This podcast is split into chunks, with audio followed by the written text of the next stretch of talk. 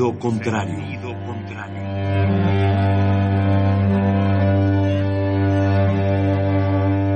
El Museo Universitario del Chopo presenta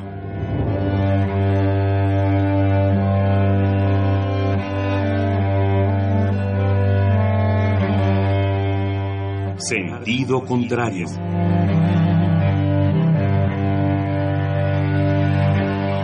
Una emisión de Marcelino Perelló. Producida para Radio UNAM, con la participación de Javier Platas.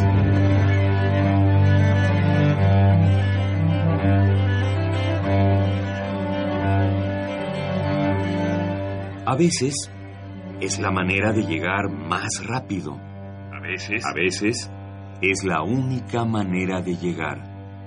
A menudo es la manera de no llegar. Y pese a todo, casi siempre es lo único que tiene sentido.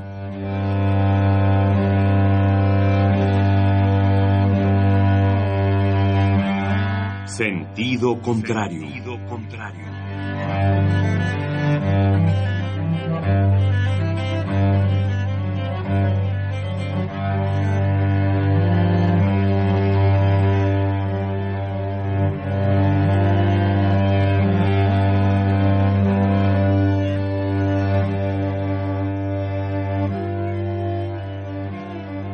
Sentido contrario. 15 años. Radio UNAM. Con Marcelino Perello y Javier Platas.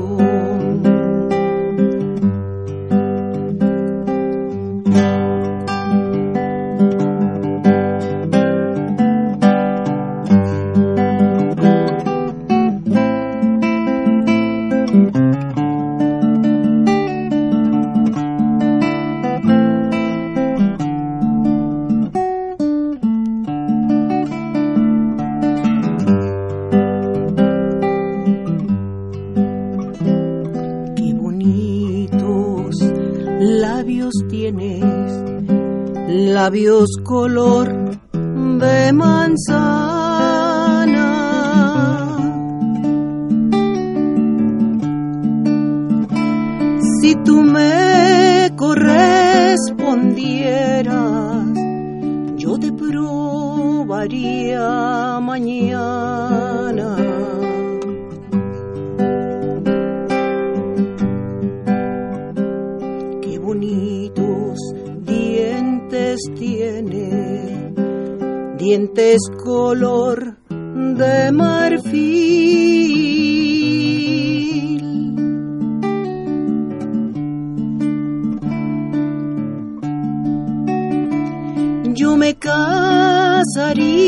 contigo, primero por lo civil.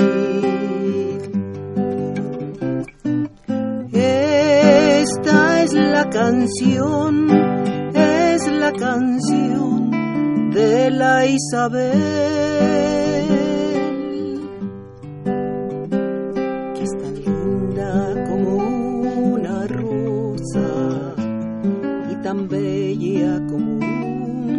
Un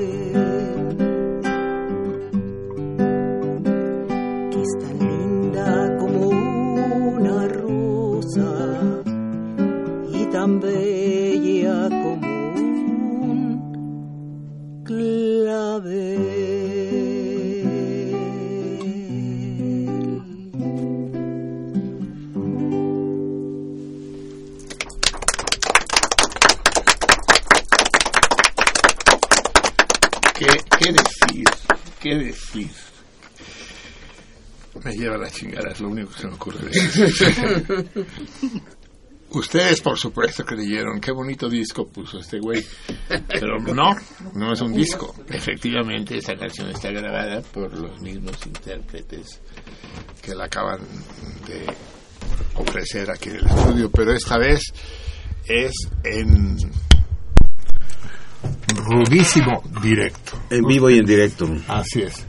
Ustedes ya reconocieron sin duda alguna a nuestra querida, entrañable, indispensable Elisa, gran amiga del programa desde hace tantísimo tiempo. No te puedo decir bienvenida porque esta es tu casa y lo ha sido siempre. Gracias, gracias, este Marcelino. Y sabes que perteneces, nos perteneces y te pertenecemos. Bellísima interpretación, esta vez acompañada de manera ejemplar, magnífica, incomparable, por el maestro Jorge García Montemayor. Me dijo, Monte, no se te olvide el Montemayor, cabrón, porque Jorge García hay muchos. Bellísima guitarra y absolutamente... Eh, compatible con esta voz y este estilo adorable, perfumado, embriagador de nuestra Elisa. Elisa, Elisa tiene una maldición en la vida, que es que es, ser hija de quien es, no puede pasar desapercibido. Si Elisa fuera hija de, de un contador público, pues sería Elisa. Pero además de ser Elisa, además de esta personalidad propia indiscutible, es hija del que es probablemente el más importante para mí, el, número uno de los creadores e intérpretes de música vernácula en este país, que es eh, su padre, que, que, ya no es necesario decir su nombre, que al mismo tiempo es el autor de las Isabeles. Así es. Eh, Pérez Mesa, sin duda alguna, ha sido arrinconado un poco por la música más comercial, más barata, más manoseada. Y sin embargo, piezas como la que acabamos de escuchar no tienen comparación en el cancionero mexicano. es de lujo tenerte aquí, Elisa. Es un verdadero fiestón. Y fiestón es porque corresponde además a la celebración, queridos salmones, sé que varios de ustedes están al corriente. Hoy celebramos nuestro decimoquinto aniversario. Hoy, sentido contrario, cumple exactamente 15 años. El último martes de junio del año de 2001 se iniciaron las transmisiones de sentido contrario. La idea es que tuviéramos a Elisa y tuviéramos a Jorge, pero en un salón de fiestas y esto fuera un festín en grande como lo ha sido otros años. Y sin embargo, las condiciones objetivas, como decía Lenin, no se han, no se han cubierto. Las subjetivas sí, animados, contentos y entusiasmados estamos todos. Pero las eh, condiciones materiales todavía no existen. Eso no obsta para que eh, renunciemos, para que no renunciemos a hacerla pronto, en cuanto podamos. Esta gran fiesta queda pendiente y la estrella será, por supuesto, Elisa.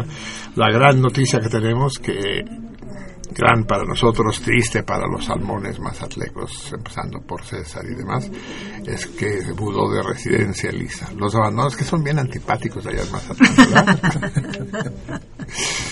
son, son, un, son un plomo esos cabrones, sí.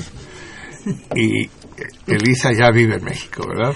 Bueno, temporalmente, yo qué más quisiera, pero este vivo en Mazatlán y vivo aquí. Ah, vas a andar haciendo, como, como, dicen los franceses, la navette, en fin, que, que sirva de consuelo.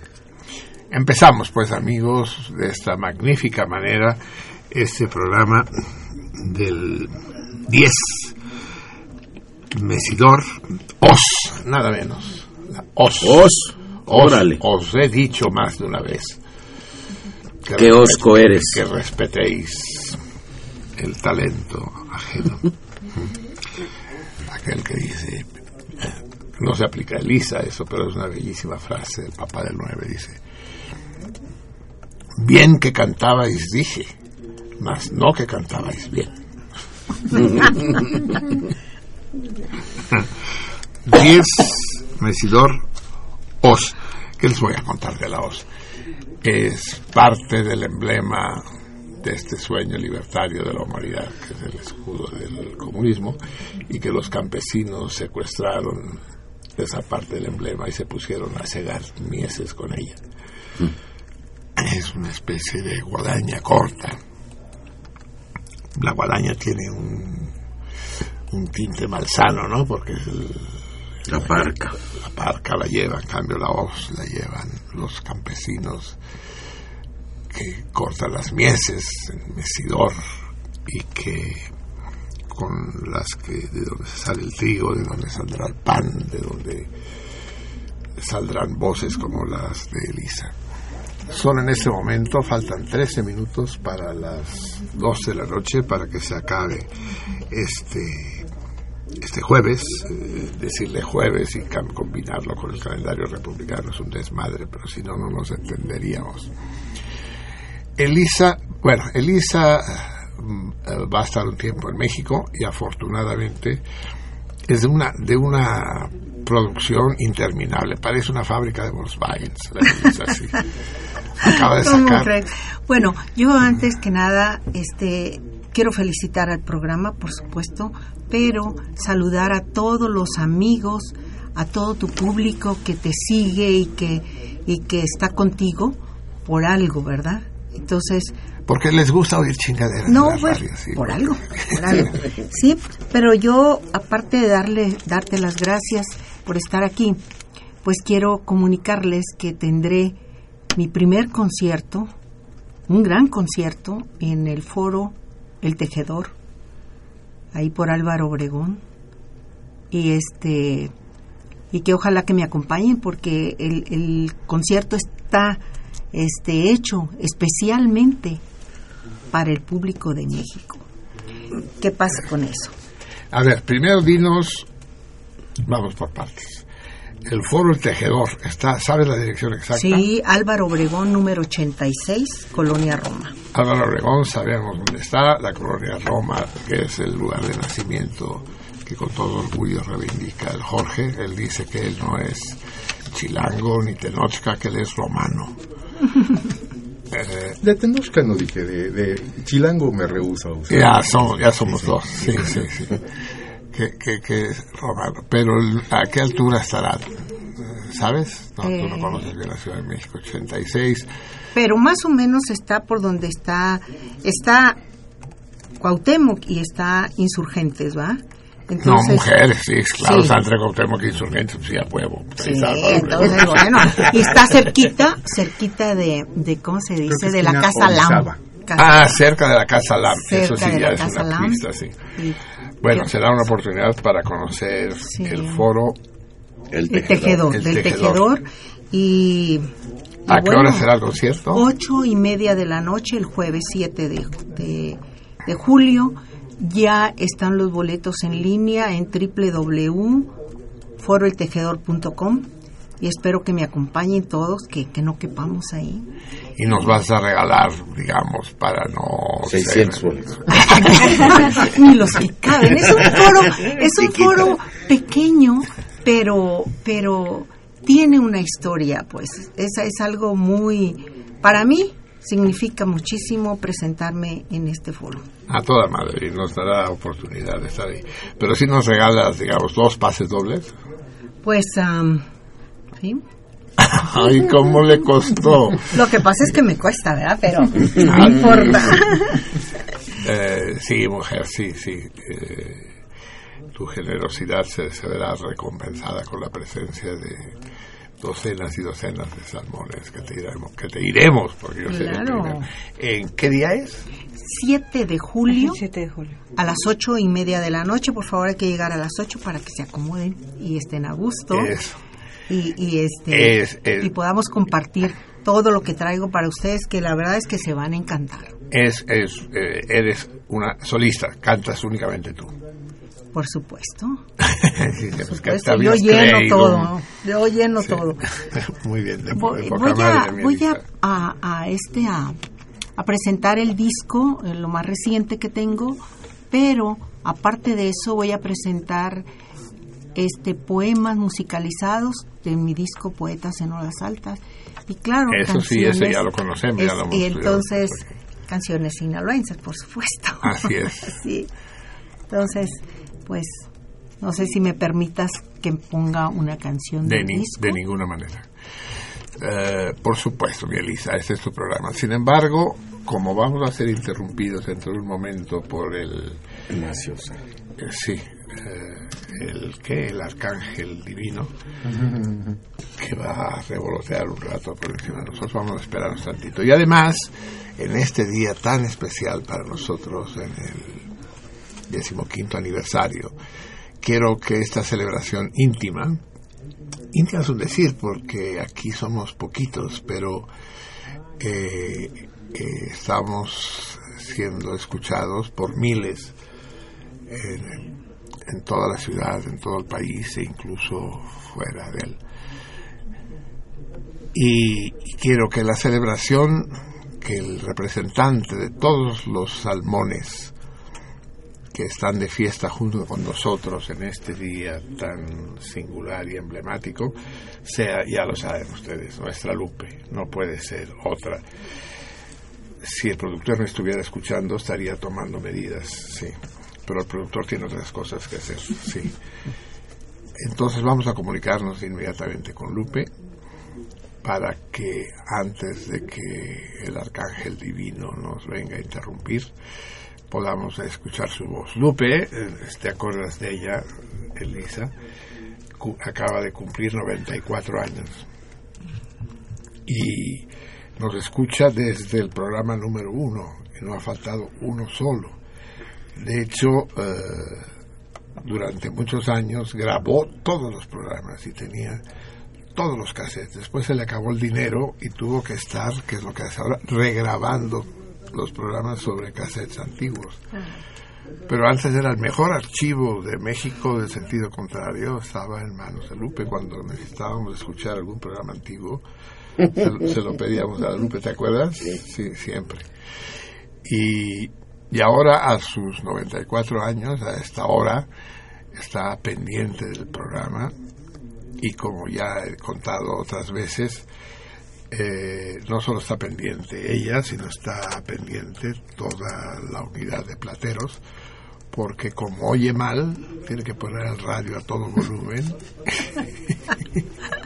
y entonces, gracias a ella, tenemos cientos Sentido de radio escuchas. Esa mi Lupe, querida. ¿Me escuchas, Lupe? Sí, Querida mía, felicidades.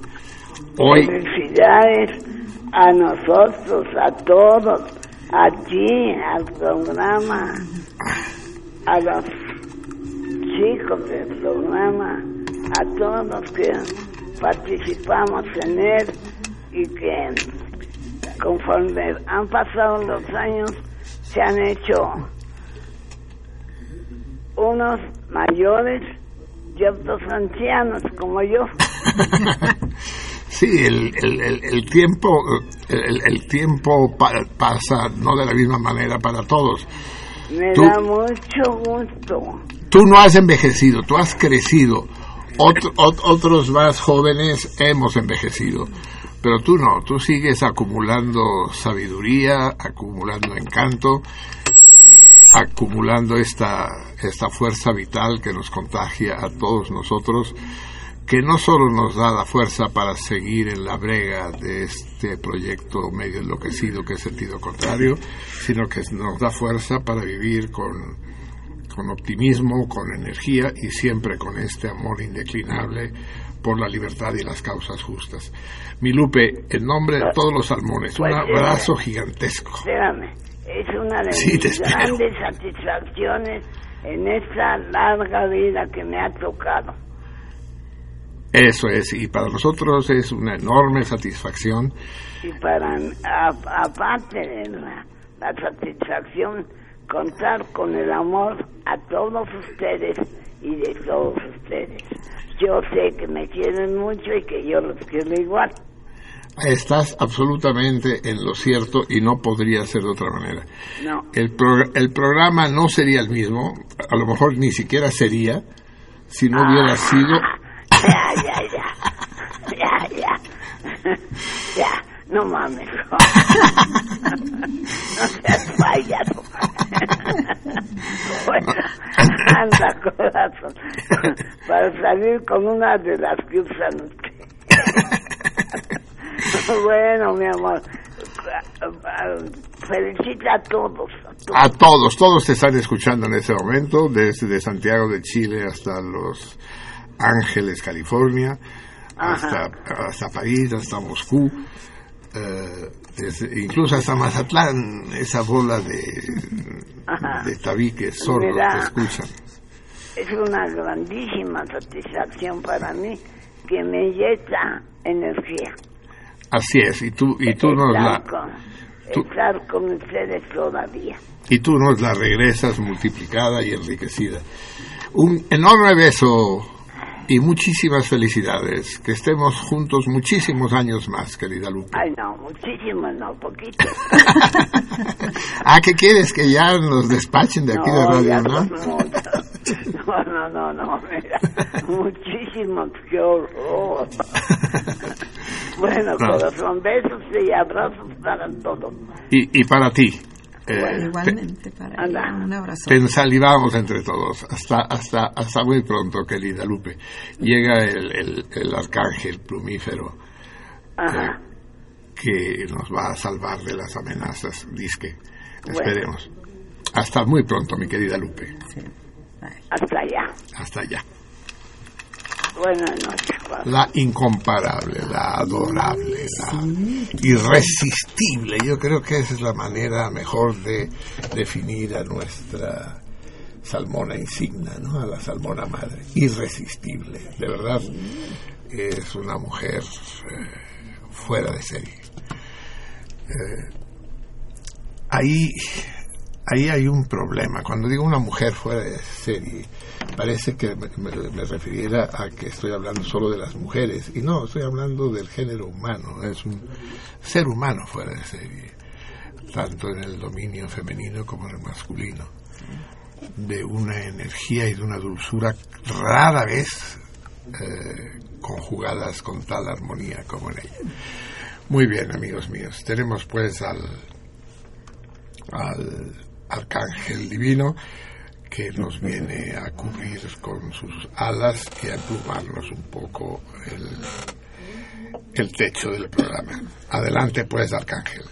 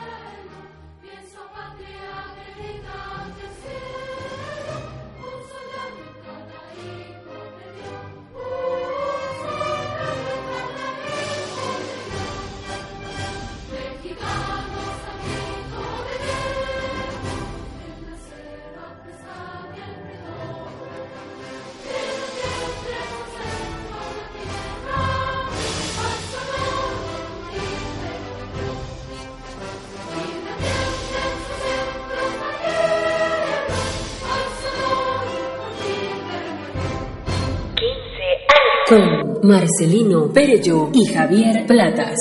Radio UNAM. Tropical y jacarandosa. La voz de la queridísima Beth Chávez, eh, vocal, eh, eh, dándole, dándole, dándole espacio a las mamadas que se le ocurren a 133. Muy bien. Gracias, mi Beth. Her- Hermosos. ¿Cómo se llaman estos en la radio? Estos Ráfagas. ráfagas. Yo solo les conocía el sentido bélico. Bien, amigos míos, pues ya no estamos el martes, estamos Se en- acabó el aniversario. Muchas gracias por haber venido. Buenas noches. La próxima semana. Sí, gracias por la Vamos a- Sí, sí, sí. acostémonos porque las visitas quieren irse. y ahora ya estamos en el miércoles 11 debe ser, pues si ayer fue 10, hoy es 11. En el miércoles 11, Mesidor, cilantro. Planta fundamental en la cocina mexicana, menos en otras cocinas. Existe en Europa y existe en otras partes. Pero en México comer sin, sin un taco sin cilantro, oh, No va. no. No Como te sabe. dicen las taquerías, hoy fuimos ¿no? a la taquería a comer nuestros, echarnos nuestros, Tacos italianos. no que tacos italianos, ni que la chingada, Eh, nuestros, ¿cómo se llama chingada? Los tacos callejeros Sí, pero de- los, los echamos De tripa. de tripa. No, de tripa ya no había. No. De mm, suadero. Suadero, ese es nuestro suadero. Es cierto, suadero. Cuando dicen con todo, quiere decir Con todo y cilantro y cebolla. ¿no? Eso es todo. Cilantro y cebolla, eso es todo. Dice con todo, sí, sin, sin suadero, por favor. Y, sí, no hay nada más delicioso que una tortilla con sal, sola. Una buena tortilla con sal. Ahora una tortilla con sal, cilantro y cebolla es ya el non plus ultra del placer gastronómico. Pues bien, aquí estamos. No, no es necesario que les hable demasiado. Aquí me están chingando el placer del pinche cilantro porque dice que es sano. No, no hay nada peor que te digan eso y además es muy sano. Tiene un chingo ¿El de vitaminas B, C y E. Ah, bueno, en el calendario Ah, claro. revolucionario todas las plantas son una panacea increíble que curan todo tipo de males, desde la gonorrea Sí, hasta el mal aliento, pasando por el pie de atleta y los arañones. Y el mal humor. Y el mal humor también. sí. el mal humor bien. sí, tiene- sí, eso ya, ya te chingó. Es como si te dijeran que la langosta es eh, trae mucho hierro, ya te chingan. Tráeme un filete. de- sí, ¿no? ¿Qué me importa a mí eso? Bien, ya estamos pues en el en el 11 cilantro y eh, en la compañía de la querida ah, Elisa Pérez Mesa. Eh, antes de que retomemos las canciones de Elisa, porque vamos a tener la cápsula de un momento a otro de nuestra capsulista de hoy, la querida, la queridísima Sara Lovera, porque Elisa no lo sabe, pero desde hace un tiempo cada programa tiene una cápsula con un especialista en particular que nos echa un rollo sobre lo que se le hinchan los huevos. Se le hinchan los huevos a ellos y a ellas, porque, insisto y no deja de insistir, los huevos en, en- en la, anatomía y fisiología humanas los tienen las mujeres. Los hombres tenemos unas como madejicas colgando ahí como balajos que pueden, pueden dar lugar a confusiones y confundirse con blanquillos de gallina. Pero los huevos, huevos, lo que se dice un huevo, lo tienen las viejas. Lo único que tenemos que hacer nosotros si queremos que la especie sobreviva es romper ese cascarón y introducirnos en ellos, para lo cual existen distintas técnicas sobre las que no entraré en detalle. Por lo menos hoy. Por lo menos, hoy, exactamente. Entonces, dentro de un momento tendremos a nuestra Sara Lovera. Antes, sin embargo, vamos a aprovechar estos minutos para plantear el torito de hoy y recordar el torito mensual. Mensual, el torito, porque ya estamos en, en 20, mesidor, se nos acaba el mes. El torito de hoy va a ser el primer torito de sentido contrario. Los toritos no empezaron con sentido contrario, ¿te acuerdas, Javier? me acuerdo. No había toritos al principio, se nos ocurrieron después, ¿no? No mucho después. No, no mucho. Tal vez un año o algo. No, menos. Menos de un año empezamos con los toritos y los premios. Pues bien, si quieren ganar el torito de hoy, cuyo premio es el que ahora diligente y velozmente nos informará el productor, que está muy atento a todo lo que estoy diciendo y que por lo tanto correrá a decirnos cuál es el premio correspondiente al que resulte afortunado entre los acertantes. Pero pues todo se da por aludido. Ahorita ya se paró, se dirige raudo y veloz cual ágil a la puerta y nos dice que eh, pulques. Ah, la rosita. La rosita. La, una, por favor, una, una tanda para nueve personas, para que beban todo el pulque que quieran y puedan. Eso recuerda un poco la película que vimos de la Gran Buff. Que se pongan hasta atrás unos sopes que no tienen madre. Sopes esos grandotes, ¿no? Sopes que. Guaraches, sí. Nueve personas, todo lo que puedan, hasta reventar, o hasta un poco antes, si es preferible. Eh, para quien conteste, ¿cuál fue el primer cuál fue el primer torito de la historia del programa, de los toritos? Me gustaría poderles decir el día, pero no lo sabemos exactamente. En la pulquería La Rosita, altamente, altamente recomendable, porque al mismo tiempo que tiene el ambiente, la atmósfera de una pulquería de, de veras, como esas de las que ya quedan pocas. Desgraciadamente le quitaron al acerrín del piso, sin lo cual ya no tiene el carácter real. Pero bueno, sin hacer, si, si ustedes se, se acomiadan un poco, llévenle a Serrín. Al buen Daniel. Sí, llévenle a Serrín y rieguenlo por el piso. Y si les dice algo, dice, es para darle carácter, don Daniel. y para nueve personas, todo el pulque y todos los sopes que quieran para quien resulte agraciado en el sorteo. Por otro lado, ya saben ustedes que al final del programa cuando yo diga ya, después de una pausa de algunos segundos, quiere decir que las dos primeras personas que llamen se harán acreedoras a los dos pases para el concierto que el viernes 9 de julio dará Elisa. Uh, Elisa Pérez Mesa. El 7 de julio. Ese 7 de julio. 7 de ah, no, 9, 7. 7 de julio. Jueves, Viernes, jueves 7. Jueves Se quiere quedar sí, con los pases. En el Jueves Auditorio 7. Nacional. No, no, no. Ahora tejedor. Tejedor. en el Auditorio de Tejedor. No, no es auditorio. No, es un El foro, foro. foro precioso. Muy chiquito, pero En el precioso foro del Tejedor. Así En Álvaro Obregón 86, Colonia Roma. Colonia Roma, cerca de la Casa Lam, que está en la mera esquina. Sí.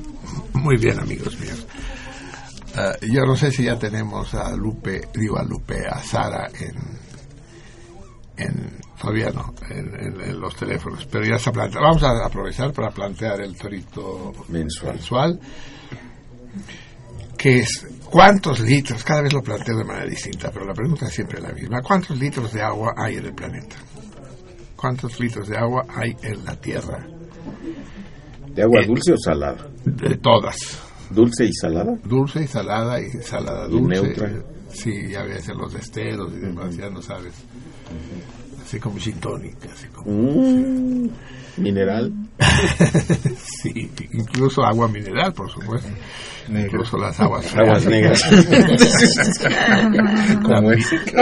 También negras, sí, las aguas negras de. Sí, la cantidad de agua en la Tierra no se modifica, ¿no? A menos que hayan mandado agua en algún satélite artificial, lo cual sería un verdadero despropósito. La cantidad de agua en el planeta sigue en forma líquida, gaseosa o sólida. La cantidad de agua es constante. como cuánto es en litros, en metros cúbicos, en kilómetros cúbicos, sí. A ver, échense, eh, por ejemplo, el whisky contiene agua, no lo olvidemos, aunque los verdaderos bebedores quieran olvidarlo a cada rato. Eh, el premio para, para quien resulte eh, sorteado entre los acertantes será un grabado de de Macotela. ¿De Macotela? El premio de este mes es Macotela. Muy bien. De Gabriel Macotela. Al queso del agua no le ha de ser mucha gracia. Bien, amigos míos, en este momento sí ya tenemos a la querida, a la indispensable Sara Lovera en, la línea y vamos a esperar que a ver cuál es su propuesta para el día de hoy.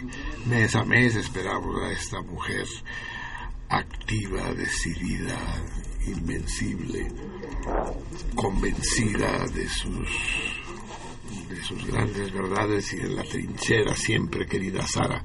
Y esta espero que la consideres una de tus almenas, una de tus de las torres de defensa y ataque de tu combate permanente por la libertad y la justicia. Buenas noches, Sara. Buenas noches, querido Marcelino. Me da mucho gusto oírte. Eres muy amable conmigo, más de lo que yo espero siempre. ¿Eh, querido? Adelante, Sara. Te, dono a, los radioescuchas. Muchísimas gracias, Marcelino. Buenas noches al auditorio de sentido contrario, como eh, de vez en cuando, a medianoche.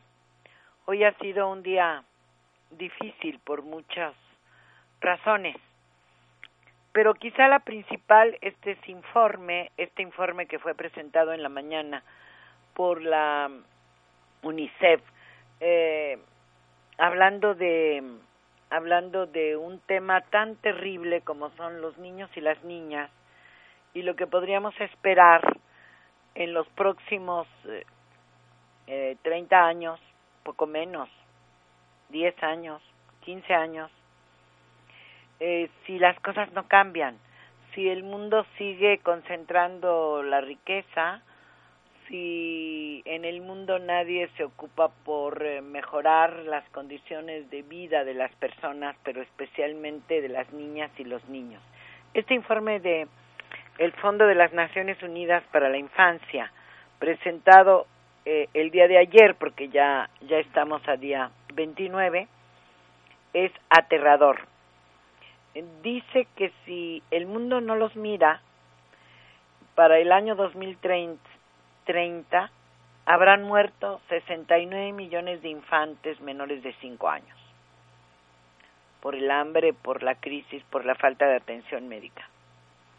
Y seguramente ciento, dice 167 millones de otros niños van a permanecer en la pobreza. Pero lo que me estruja el corazón, porque es un problema real que poca atención ponemos, es que UNICEF dice, que habrá para entonces 750 millones de mujeres, niñas, que se hayan casado siendo menores de 15 años. Este panorama del Estado Mundial de la Infancia sobre el futuro que le espera a niños y niñas, sobre su situación vulnerable en el mundo, eh, podrá ser de ese tamaño de la tremendas circunstancias y los gobiernos, si las empresas y las organizaciones internacionales no hacen algo y aceleran esfuerzos para prodigarles a estas criaturas del mundo entero algo de justicia social. Isabel Crongley, representante de UNICEF, eh, mencionó que la situación particular en México donde el 53.9% de la población hasta los 17 años se encontraban en situación de pobreza, más o menos 21 millones de mexicanos y mexicanas menores, eh, no han podido salir, a pesar de, los anuncios de esfuerzos, de eh, por ejemplo, en alfabetismo, donde las personas de 15 años o más eh, que no sabían leer y escribir todavía en el 2014 eran 5.5% de la población. También esta mujer, la representante en México de UNICEF, mencionó que a nivel nacional la prevalencia de la baja talla, ¿qué quiere decir esto? Que los niños no crecen suficiente porque no comen. En las áreas rurales, la baja talla este, afecta a uno de cada cinco niños, casi el doble de lo que ocurre en zonas eh, casi el doble de lo que ocurre en zonas urbanas, hablando de los niños indígenas. Pero en las zonas urbanas, eh, los niños que no pueden crecer representan el 11.1%. Marcenino, auditorio de contrasentido. Esto sí que es un contrasentido, o un sentido contrario, para decirlo correctamente. Es como si estuviéramos caminando hacia atrás pero imagínense ustedes que en este país una de cada cinco mujeres se ha casado antes de los 18 años. 750 millones de niñas y de mujeres en esas circunstancias estarán en los próximos 14 años viviendo en el mundo, con criaturas a su cargo y con maridos que no necesariamente querían. Esta este aspecto de la injusticia de un mundo desequilibrado me hace rebelarme contra el mundo porque todavía en esta época el matrimonio sigue teniendo un valor para muchas personas, aunque sea a veces eh, el, el momento, el paso que se da donde muchas niñas se convierten en mujeres sin quererlo y no tienen oportunidades de las que tienen otras mujeres que no se casan, como ir a la escuela, tener una carrera, crecer y casarse quizá en una edad mucho más madura, más allá de los 25 o 30 años. En fin, que el informe de UNICEF, a pesar de que reconoce que hay algunos avances, eh, le parece, llega a la conclusión que la tarea de salvar las vidas de miles de niñas y niños que muchos otros miles de niñas y niños vayan a la escuela, así como sacar a muchos de ellos y ellas de las condiciones de pobreza, no ha sido posible, a pesar de que se habla de progreso. Y quizá lo que más importa el informe es que es totalmente desigual. Y que para los países pobres es mucho más dramático. A veces a estas horas de la noche, cuando tú hablabas de cuánta agua estará en el mundo, Marcelino, a mí me parece que es un abuso hablar de estas desgracias, pero eh, tendríamos que saber que la desigualdad es inevitable, digo, es evitable y que se puede superar. Quizá cada quien desde su lugar de influencia podría hacer algo para que las niñas y los niños puedan ir a la escuela y sean felices. Muchas gracias. Buenas noches, Marcelino. Hasta la próxima.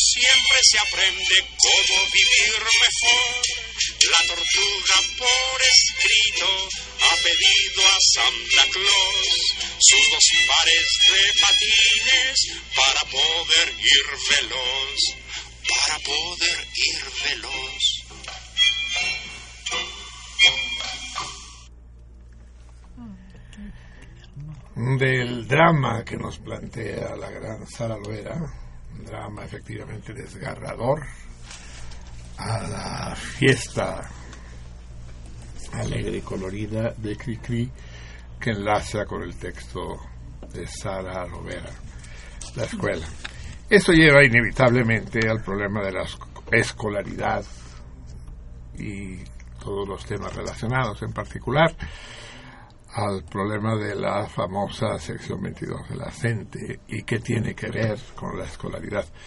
En la taberna se ha armado un pequeño gran debate acerca del, del tema y acerca de lo que dije la semana pasada.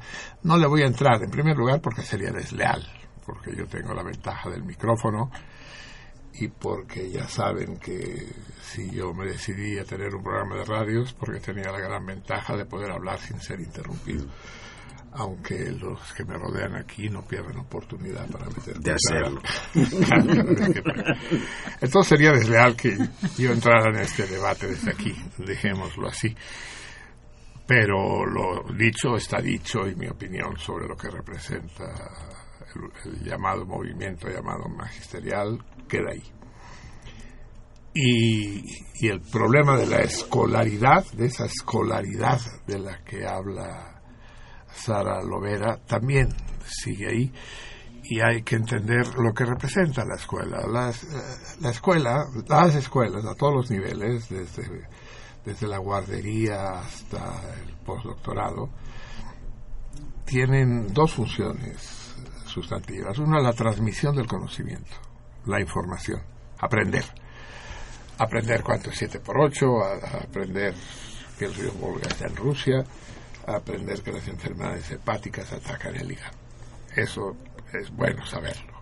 Está bien que los niños aprendan a escribir. Por ejemplo, no estaría mal que aprendieran ortografía, cosa que ya ha desaparecido absolutamente. Jóvenes de 30 años ya no saben escribir. Y las cosas que llegan a verse, ¿no? Que llegan a ver ustedes que reciben los tweets y los posts. En ah, sí. Te ponen los pelos de punta. Sí, sí, sí. Pero, y que conste que ahí no interviene otro elemento esencial que es la ortografía. La ortografía de plano ha desaparecido, ya no es necesaria. Como aquel que dice mala ortografía. No, no se puede tener mala ortografía, porque ortografía quiere decir una buena grafía. Sería mala. Entonces, si es mala, ya no es orto. Orto en el sentido argentino, ¿no? Que es del culo. eh, pero, en fin, todo eso es bueno. Sería, sería bueno que regresaran las clases de ortografía, de caligrafía, y evidentemente de, Historia, yo no sé de qué, ma- qué- de- qué materias tienen, pero sería bueno que, que tuvieran matemáticas, lenguaje, Español. español, ¿no? En fin. Eso es Civismo, bueno, pero civismo, dice Elisa. ¿El qué? Civismo. Civismo, sin Civismo. duda alguna, ¿no? Historia. Sí. Eh, Porque historia. sí. Jorge nomás los ve como dice, yo no, yo no le entro a ese chisme. ¿A qué era la historia? No, en la escuela. Sí, un gran amigo que ustedes conocen bien, Jorge Martínez del Chale, que da clases en ciencias políticas, en- normalmente en primer semestre, acostumbra hacerles un examen a los alumnos del primer día de clase para ver más o menos qué nivel tiene. Y cada año les pregunta lo mismo. Pon en orden cronológico los siguientes movimientos. La reforma, la revolución y la independencia. Y de 60, de 60 alumnos que tienen, 10 lo ponen bien. Algunos dicen primero la independencia, luego la revolución y luego la reforma, otros empiezan por la revolución. Y, sí. o sea, ni puta idea, ni puta idea. ¿Vieron ustedes el programa ese en que López Dóriga entrevista al cretino de el hijo de la cretina, de la casada con el cretino? Es que hay mucho. Sí. Rosa Salvaje. Ah. ¿Quién hizo Rosa Salvaje? Verónica Ah, por el Verónica amor de Castro, Dios, Verónica- punta de incultos. Cristian Castro. ¿Ves? Es que no tienen, no saben historia y por eso les pasan esas cosas. Cristian Castro. Historia nacional. Sí. Entonces, eh, y, y dice, dice López Dóriga, dice, está entrevistando a, a Cristian Castro y dice, por ejemplo, porque todos sabemos hablar de los héroes de la independencia, no sé si era por el bicentenario y demás. Dice, a ver, dime Cristian, dime tres héroes de la independencia. Dice, Hidalgo, Morelos y Benito Juárez. y sí, no pudo contener la risa. López Dóriga dice, Benito Juárez, Cristian. Sí, no, que no. No.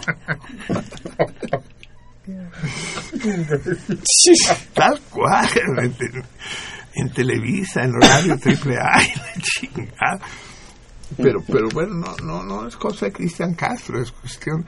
Si estos maestros, si, si yo me alegro, ya lo dije y es lo único que me atreveré a repetir, yo me alegro de que los maestros de la sección 22 estén en huelga. Dios nos libre de que se pongan a dar clase, porque Juárez seguirá siendo un héroe de la independencia, en el mejor de los casos.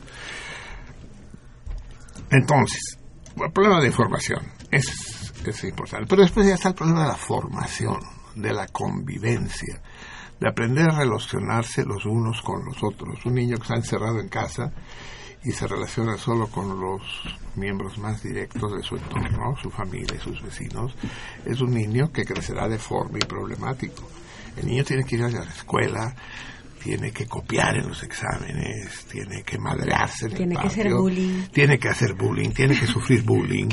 Sí, todo eso, todo eso Tiene es que comer educativo. tostis. ¿Cómo? Tiene que comer tostis. Tiene que comer ver, mango enchilado. Confiesa, ¿tú hiciste bullying alguna vez? Sí, cómo no. Yo también. Tiene que comer mango enchilado. Sí, sí. Pero yo, también me pusieron una madriza en tercer año, hijo.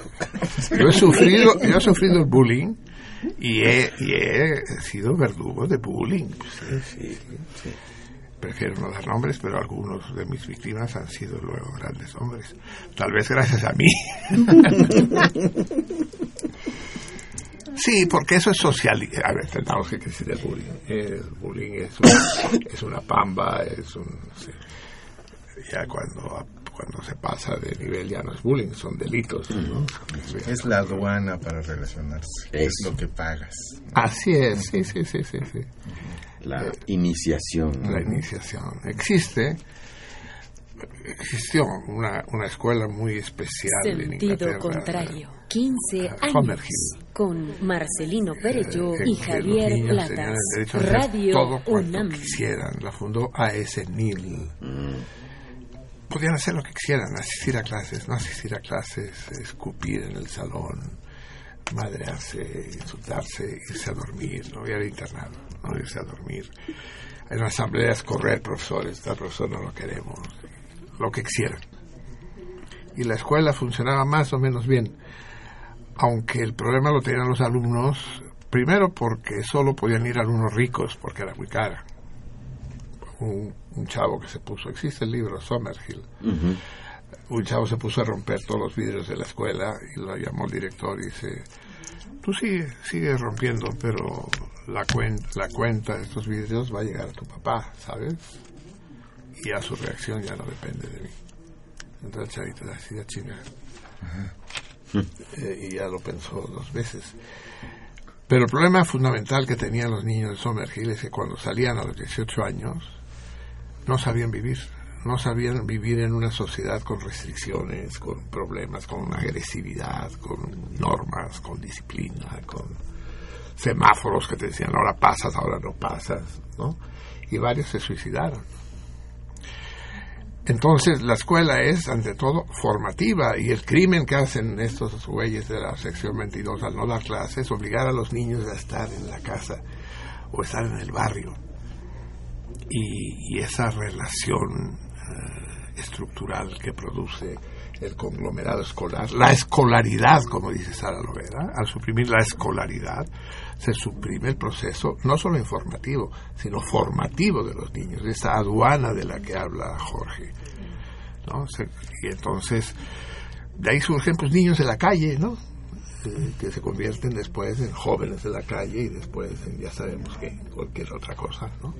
Pero nada Vamos a escuchar a Elisa Pérez Mesa nuevamente que ya la tenemos callada demasiado tiempo. Pero esta vez nos va a hacer trampa la Elisa. Porque pues yo sí quiero que escuchen este eh, parte de, un poquito, parte del disco, del nuevo disco que, que traigo. Este, este es un poema que, que, este, que escribió un español, Alfonso Camil. Empezamos más. No, sí, está precioso, vas a ver. Entonces, él en un viaje que hizo a Cuba, ¿no? sí, sí, sí, cuando llegó a Cuba se enamoró de una mujer y le escribió un verso precioso. No es raro enamorarse de Cuba. Sí. Entonces, posteriormente al tiempo, Chabela Vargas le puso música. Y bueno, y yo hice algo. Y, y tú lo interpretas. Yo interpreto. El poema se llama ¿cómo? Se llama Macorina. Uy, uy, uy, uy, uy, va, va de tortilleras la cosa. Sí. Sí, sí, sí, sí, si lo escribió un hombre es una canción hetero, ¿no? Pero si, si la canta Chabela ya se vuelve homo, ¿no? Pero igual es una canción maravillosa, pero además... Hetero flexible. Muy, muy hetero flexible. Hetero más no dogmático. Eh, muero de ansiedad de escuchar precisamente a a Elisa cantando esta terrible, formidable, embriagadora canción que es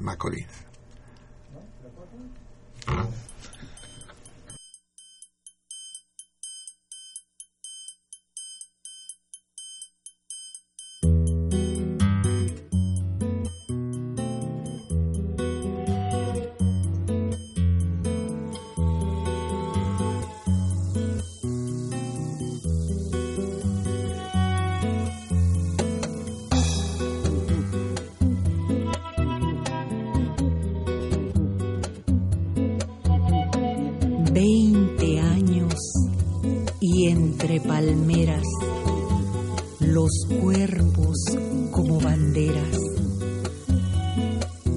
Noche, guateque y danzón. La orquesta tocaba un son de selva ardiente y caprina. El cielo, un gran frenesí mano aquí, Macorina, ponme la mano aquí. Ponme la mano aquí, Macorina, ponme la mano aquí. Tus pies dejaban la estera y se escapaba tu saya, buscando la guardarraya que al ver tu talle tan fino cañas azucareras se echaban por el camino para que tú las molieras como si fueses molino.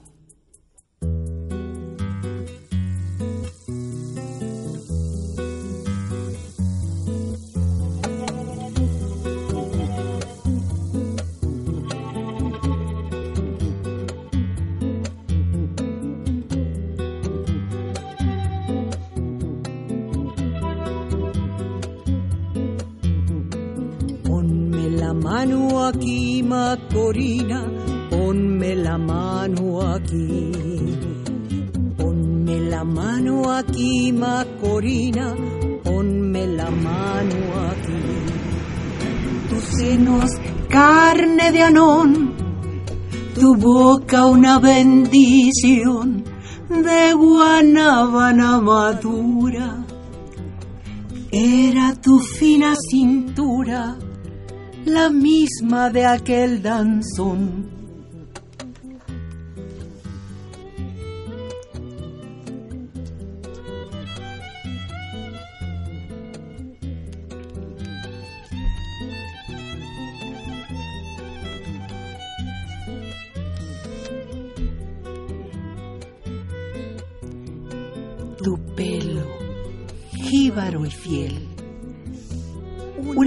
Cubana para mi amor guerrillero.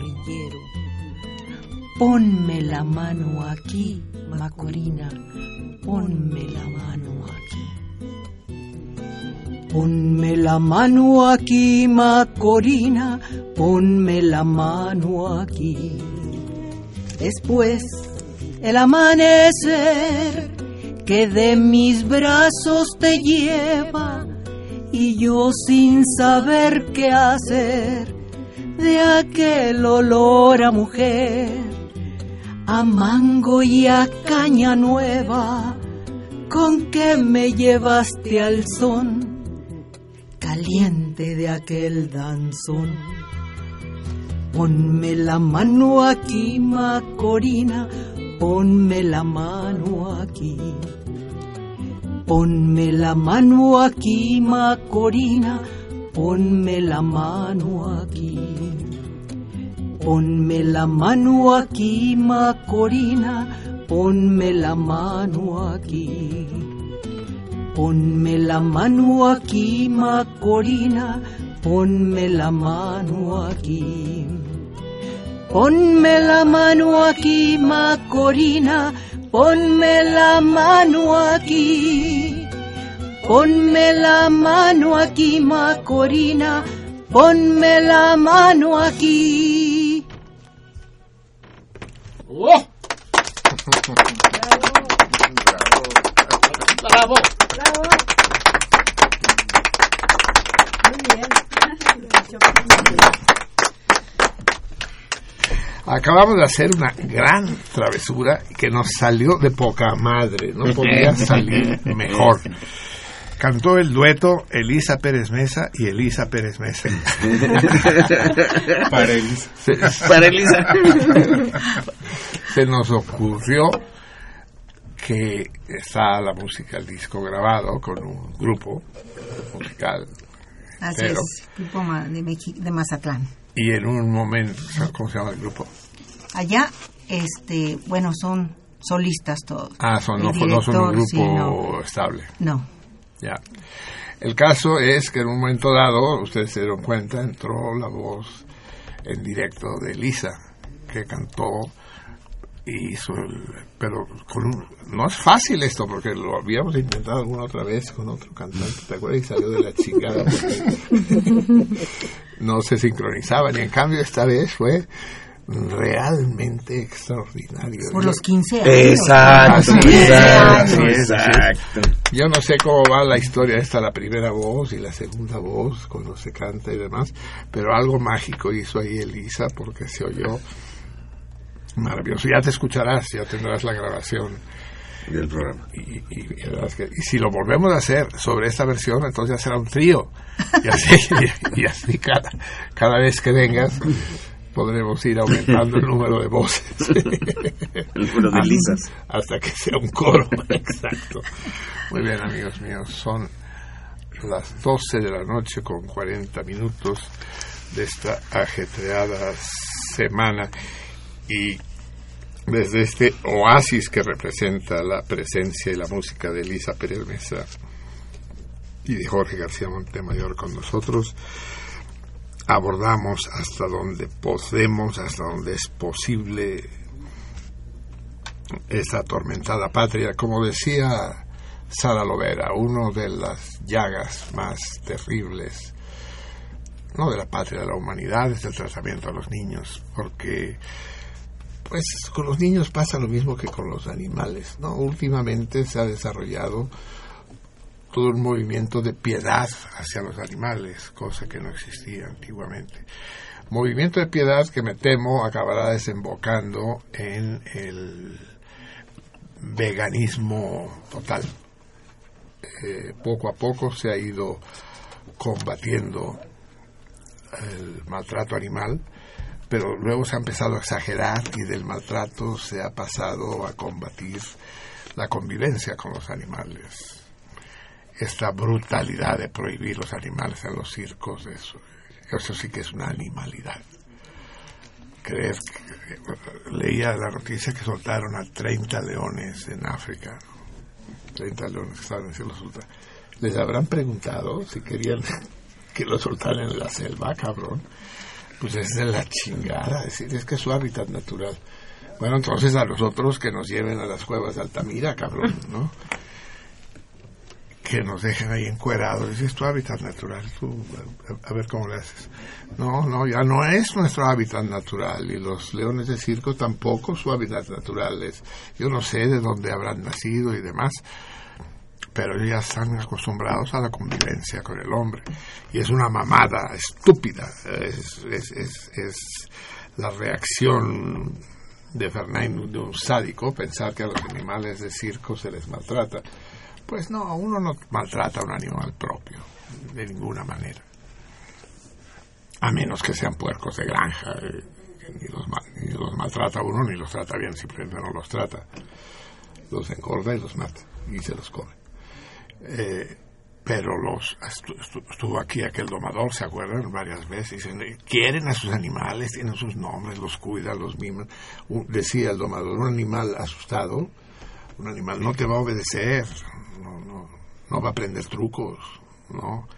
Los que tenemos perros y queremos a los perros y a los gatos sabemos que el primer secreto para que el perro obedezca es darle las patadas más fuertes posibles.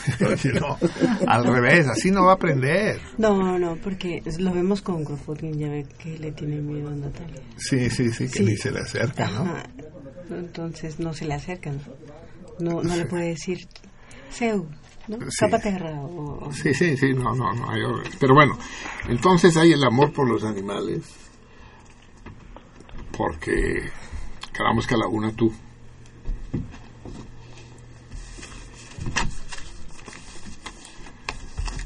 Eh, a ver, quedamos que a la una. A las dos y a las no. uh, entonces, el... ya me despisté. Sí.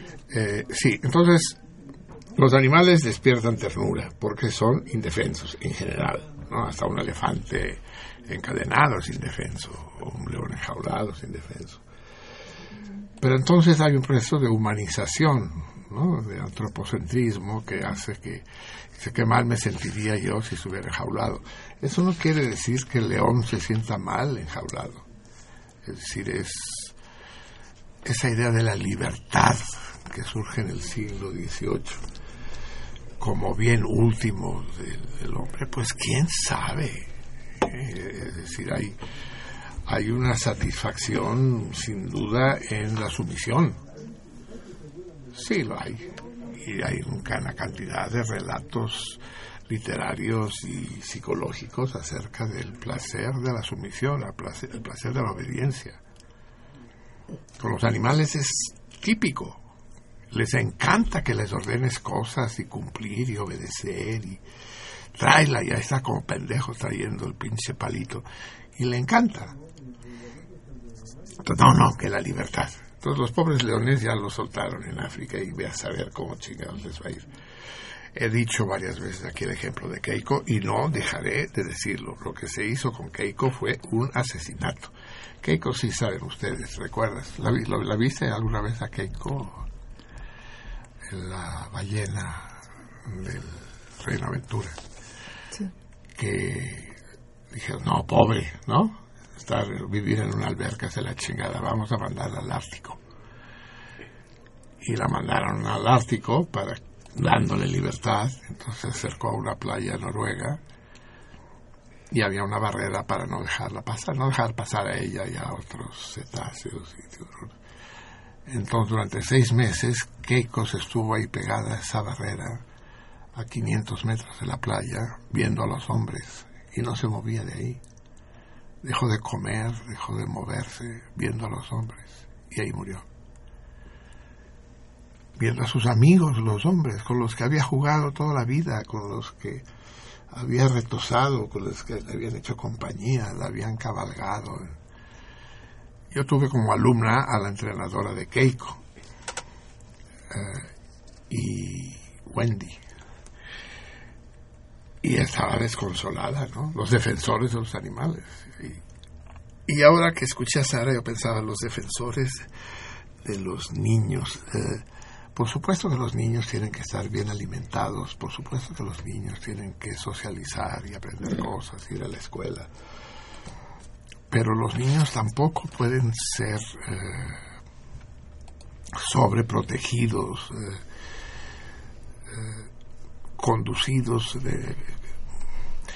como si fueran un rebaño y demás. Hay que dejar que el niño pues cree su propio hábitat y sus propias relaciones y, que aprenda aprenda a tener relaciones sostenibles con sus padres, con los maestros, con sus compañeros y que van más allá de la piedad. Dice Freud, el niño sobreprotegido es un niño no deseado. O sea, cuando una madre sobreprotege a un niño, ponte un suéter y ponte otro, y ponte una bufanda, y cuidado, pero mamá, no estoy asando de calor, no, hace mucho frío, cuidado, y no puedes ir solo, que te acompañe tu hermana. No, mamá, pero fui con mis amigos a jugar base. Sí, pero tu hermana mayor te va a llevar y ella se va. Eso, dice, significa que esa mamá no quería tener ese niño. Que es un niño que de alguna manera se le impuso como maldición por mil razones, porque la ató al padre, porque le frustró la juventud, porque simplemente no lo quiere. Y, ella vive con culpa ese sentimiento de rechazo del hijo. Entonces, para tapar, para cubrir esa culpa, eh, trata de, demostrarle afecto, pero es un falso afecto y que se nota porque es un sobreafecto. Entonces a los niños les tenemos sí que garantizar condiciones de vida que ellos solos no pueden no pueden garantizarse. El, hombre es el animal que más tarda en madurar, ¿no? A los 60 años todavía no hemos madurado. ¿Cuántos amigos tengo yo que siguen viviendo con la mamá? ¿Tú, Javier? Sí. Pero es que ahora ya está de moda, ¿eh? ¿Con la de quién? ahora ya está, está de moda de a los 40. ¿Está de moda? sí, aquel, aquel que dice, dice, oye, ¿y tú tienes pareja? Sí. Ah, ¿y cuántos años tiene? 45. ¿45 años? Pero podría ser tu madre. Sí, y lo que pasa es que es la tuya.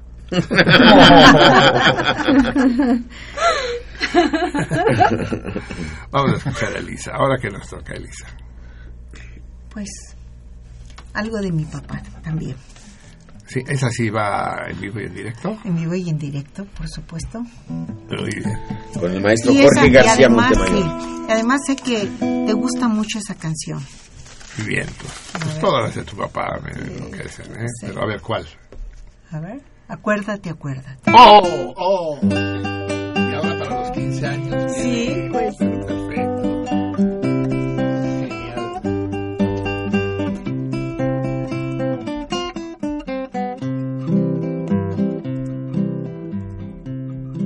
Pero acuérdate, acuérdate, acuérdate que en un tiempo tu amante yo fui acuérdate, acuérdate, acuérdate que en un tiempo tu amante yo fui. Ven a mis brazos, morena, ven cuánto sufro yo por tu amor, mi bien, porque tú eres el ángel que adoro yo y te entrego mi fiel corazón. Una araña que teje en el viento, le dicho en qué forma te debo de amar. Una arañita que teje en el viento me dijo en qué forma te debo de amar. Ay, amémonos como los peces debajo del agua si saben amar. Ay, amémonos como los peces debajo del agua si saben amar. Pero acuérdate, acuérdate, acuérdate que en un tiempo tu amante yo fui. Pero acuérdate, acuérdate, acuérdate que en un tiempo tu amante yo fui.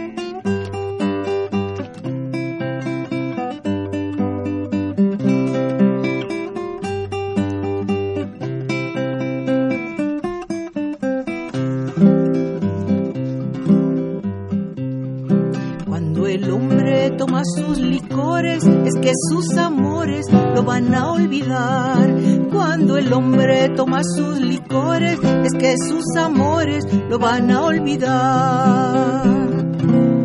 Se dirige con gran sentimiento hacia la cantina, se va a emborrachar. Se dirige con gran sentimiento hacia la cantina, se va a emborrachar. Pero acuérdate, acuérdate, acuérdate que en un tiempo tu amante yo fui. Pero acuérdate, acuérdate, acuérdate que en un tiempo tu amante yo fui.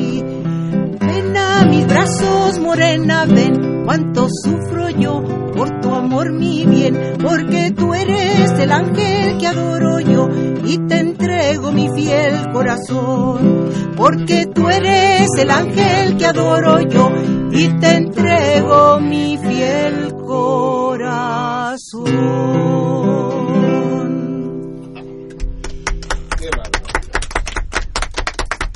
15 años. Qué deleite, 15 años. Acuérdate, acuérdate, acuérdate. Híjole. Qué, qué hermoso. Qué curiosa esa imagen. Es la segunda canción que conozco. Que, eh, supongo que la primera, porque la conocí antes que la española. Que habla de esas propiedades especiales de los peces. Amémonos como los peces debajo del agua se saben amar. ¿Cómo, cómo se amarán los peces debajo del agua? no? El- los que han tenido pecera, ustedes miren, ¿no? que han tenido pecera, sí coquetean los machos con las hembras y demás. Pues, hay baile- vez- bailes de apareo y... Pues lo que llegué a ver, bueno, de los peces que yo tenía era que se daban besos. Pero no sé si eran besos. Pero es genial la imagen. Amémonos No, sí. como los peces, ¿no? Don Jorge García Montemayor en la guitarra. Así es, extraordinario, magnífico. No podía, no podía tener una pareja más adecuada a la Elisa. Así, y la otra canción que le decía de los peces, que también me recuerda, es la canción navideña española, aquella de, de los peces en el río. ¿Cómo va? Pero mira Cómo beben los peces en el río. Pero mira cómo beben por ver a Dios nacido. Sí, ¿cómo que beben los peces? Está- está- están, es- están como tarumbas, ¿no? Los andaluces y los sinaloenses. Uno- uno- Unos hacen beber a los peces y los otros hacen que se amen. Los salmones, ¿no? Esa es la canción de los salmones, esa de los, de los peces, ¿no? Amémonos como los salmones, del agua, se sabe nada más. Vamos a ver, tenemos... eh, Hay llamadas, como no. Hay llamadas, están todos embelesados. No, hay llamadas, hay llamadas, hay llamadas. Lilia Peña, saludos para todos. Te manda a saludar Rajoy. Saludos al que estaba preocupado qué- qué por el dólar. Afortunadamente en América Latina, en exportaciones, exportamos partes de avión y videojuegos. Y eso. ¿Y eso qué, Lilia? Está bien que los de...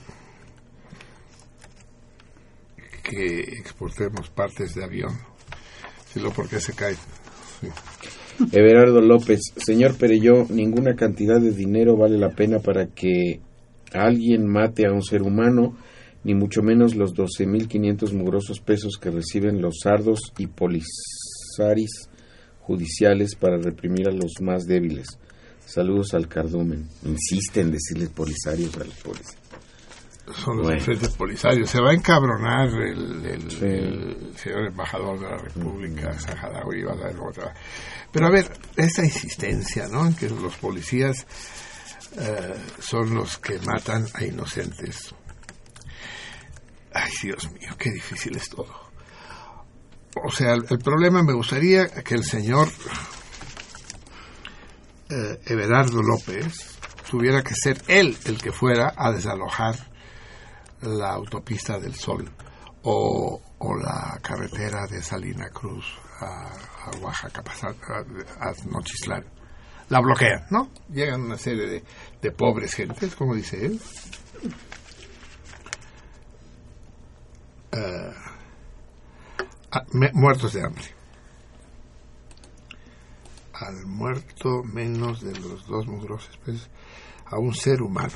Entonces los seres humanos llegan y bloquean la carretera. Entonces llega y dice, ¿se podría hacer un ladito, por favor? dice, es que, es que por aquí pasan los contenedores con los productos que desembarcan en Salina Cruz. Dice, no, tantito, ahorita se vuelve a poner, nomás deje que pase el trailer. No. Por favor, hombre, no. Dice, es que si no me obligará a darle un empujón. A ver. y ya empezó la bronca, pues. Entonces no sabe uno dónde empieza y dónde termina la bronca. Y empieza que, con, que, los repriman con rifles de alto poder. ¿Sabrán estos imbéciles lo que es un rifle de alto poder? ¿Y para qué se utilizarán rifles de alto poder para disolver una manifestación? ¿Y quién disparó primero y quién disparó después? Es la historia de Tlatelolco, es la historia del 10 de junio. Como si como si fuera simplemente la policía y los únicos que tienen armas. No, señor, también tienen las armas los demás. A la historia no es una cuestión fácil. Discernir un episodio como el que pasó en Nochislán es algo complejo, pues.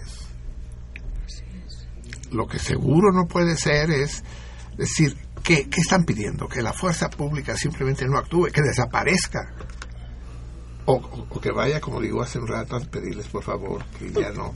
Dice, podría, podría tener cuidado al romper el vidrio del oxo, que no, no golpear a los que están alrededor. O, podría, cuando arroja las computadoras del Palacio Municipal, pedirle a la gente de abajo que se quite. Digo, ¿no? Así, así quiere que actúe. Eso es lo que se espera de la fuerza pública. La fuerza pública está en correspondencia con la actuación del, de la protesta, pues, y de la actitud del contestatario. Obviamente, si, si, el, si el, contestatario reacciona con violencia y con, con, con tosudez total y, hace destrozo y me dice, no, es que todo eso son mentiras. Bueno, entonces, ¿a quién le vamos a creer? ¿Te voy a creer a ti? Violencia. no, eh, no hay que creer a la prensa. Bueno, entonces vamos a creer al señor Everardo López. Va, de aquí en adelante lo que dice la prensa es mentira. La verdad la tiene Everardo López. ¿Por qué? Porque sí. Porque los pobres y los indígenas tienen siempre razón. ¿Quedó claro?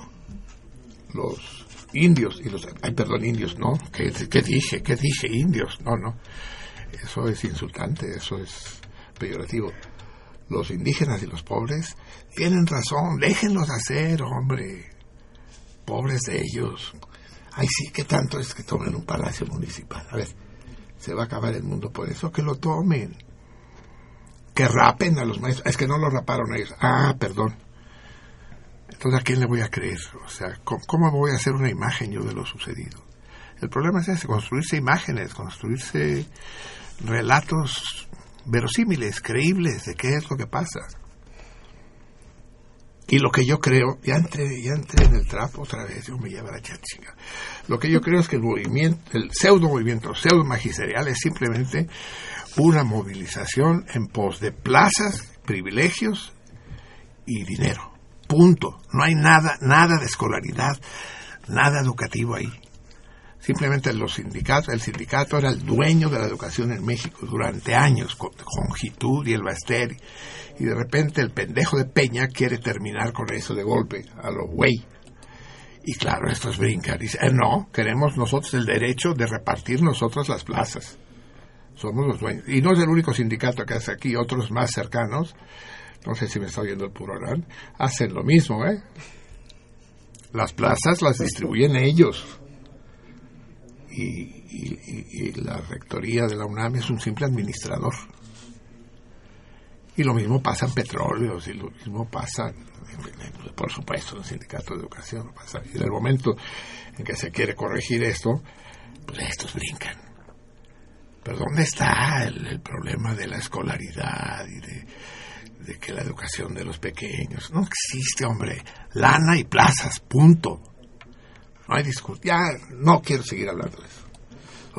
Martín Catalán, saludos a toda la banda, en especial a todas las mujeres por los 15 años de la emisión. Ojalá ¿Y por qué solo a las mujeres tú? No sé, en, especial, en especial a todas las mujeres. Por los 15 años de la emisión, ojalá que planteen pronto el torito para volver a llamar. Ya lo planteamos. ya, lo repetimos. Es más, vamos a corregirlo porque está muy difícil. ¿Está muy vasco? Sí, está muy difícil. Voy a tener que ah, difícil. Sí, bueno, a ver, si alguien ya lo contestó, pues mejor que mejor. No, no, nadie. Existe el torito fue... No, lo voy a plantear de la siguiente manera. No exactamente como entonces, pero equivalente. Se utiliza el término quinta columna, el quinta columnismo. Lo conocen, ¿verdad? La quinta columna, los, los infiltrados, los quinta columnista, quinta columna. Eh, ¿Quiénes comandaban las otras cuatro columnas? Ese, fue el torito. Mm. Nosferatu. 15 años. No sé si es el primer Marcelino del programa, Bello pero es y el Javier que escuché, Platas. resolví y gané. y pone un torito. Un... A ver. No, pues no, ni, ni sé, cabrón. Jesús Acevedo, Jaime Uranga, exalumno de la secundaria 59, fue líder estudiantil del 68 por ESIME y el dibujante de la serie Fantomas. También fue alumno de la 59, pero no sé su nombre. ¿Y qué? No sé. Mucho gusto. Pero ¿quién, quién? Jesús Acevedo. Ah, es Jesús Acevedo, el, el amigo de... Aristegui. De Carmen Aristegui. Ah, ya y se dirige a Jaime Uranga. Bien. Oscar Ramírez Otero, saludos a Marcelino y compañía, contesta el torito.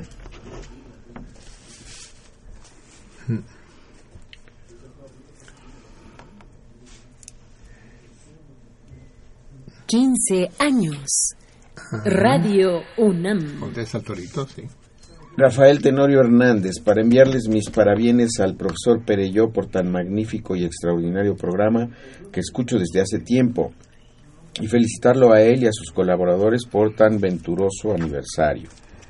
estos son los, los, buenos. Los, los radioescuchas que uno desea tener. Gracias, Rafael. Un abrazo muy estrecho para ti. Ana Luisa Burgueño Perel Quiero felicitar al programa y es un gusto escuchar a mi madre en Radio UNAM. Estamos escuchando desde Mazatlán, Sinaloa. La ah. amamos mucho. Oh, esperes. Órale. La, la porra. Preciosa. Si estás escuchando, estamos encantados aquí en el programa.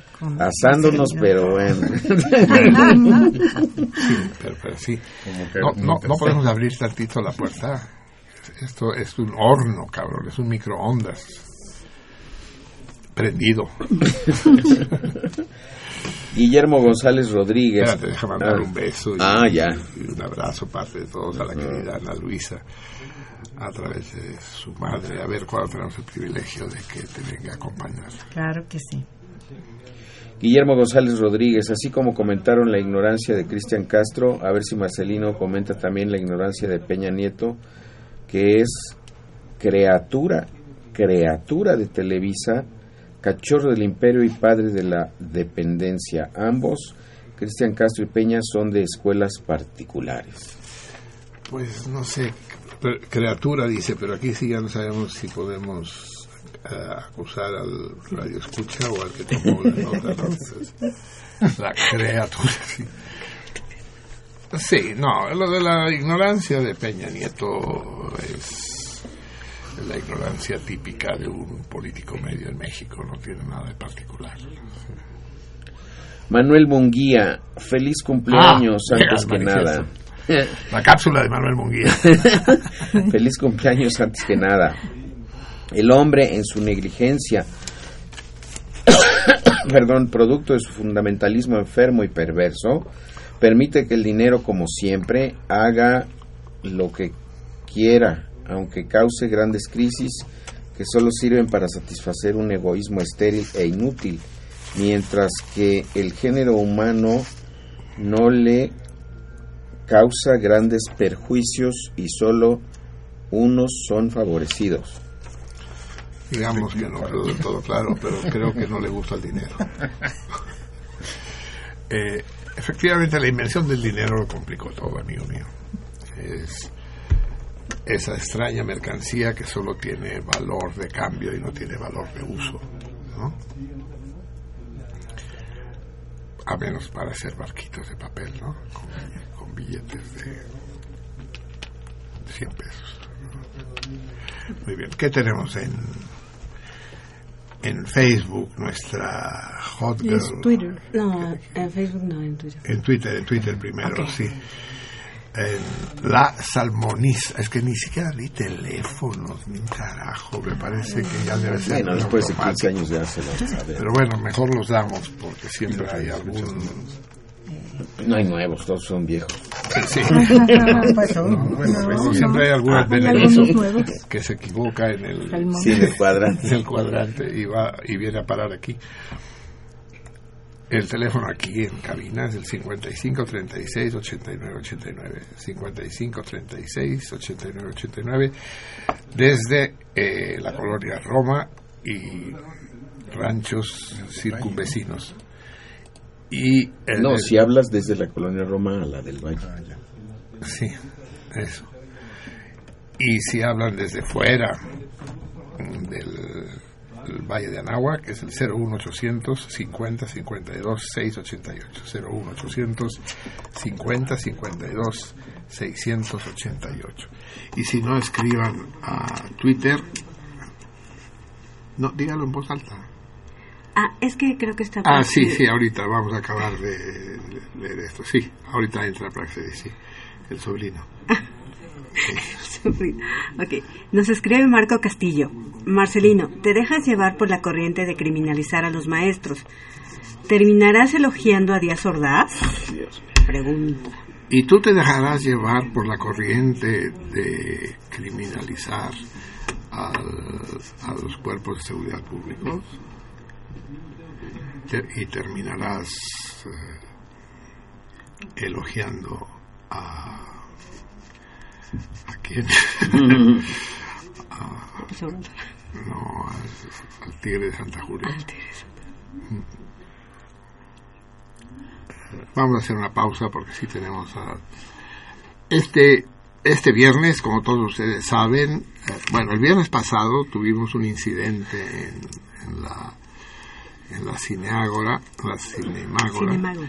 y eh, por problemas técnicos graves la función empezó tardísimo, empezó a las 10 de la noche en lugar de las 8 que estaban programadas y quedaba muy poca gente. Sin embargo, pasamos la película, que fue el- la gran comilona, la gran buff, terrible película que de comedia no tiene nada.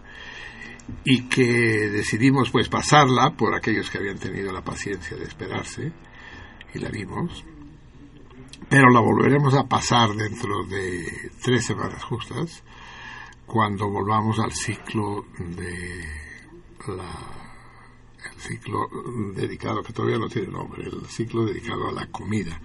De manera que pedimos muchas disculpas a aquellos que no pudieron quedarse a esperar, pero guarden sus boletos, los que no los devolvieron y podrán verla, eh, pues eh, dentro de tres semanas y media. Esta semana es el, es el ciclo del terror, re- retomamos el ciclo de terror con una, con una de las películas más obscuras de la historia del cine, que es Madre Juana de los Ángeles, de Ilse Kawalerowicz, el terrible director polaco. Kawalerowicz junto con Andrzej Wajda y Roman Polanski forman la tría de los tres grandes directores polacos.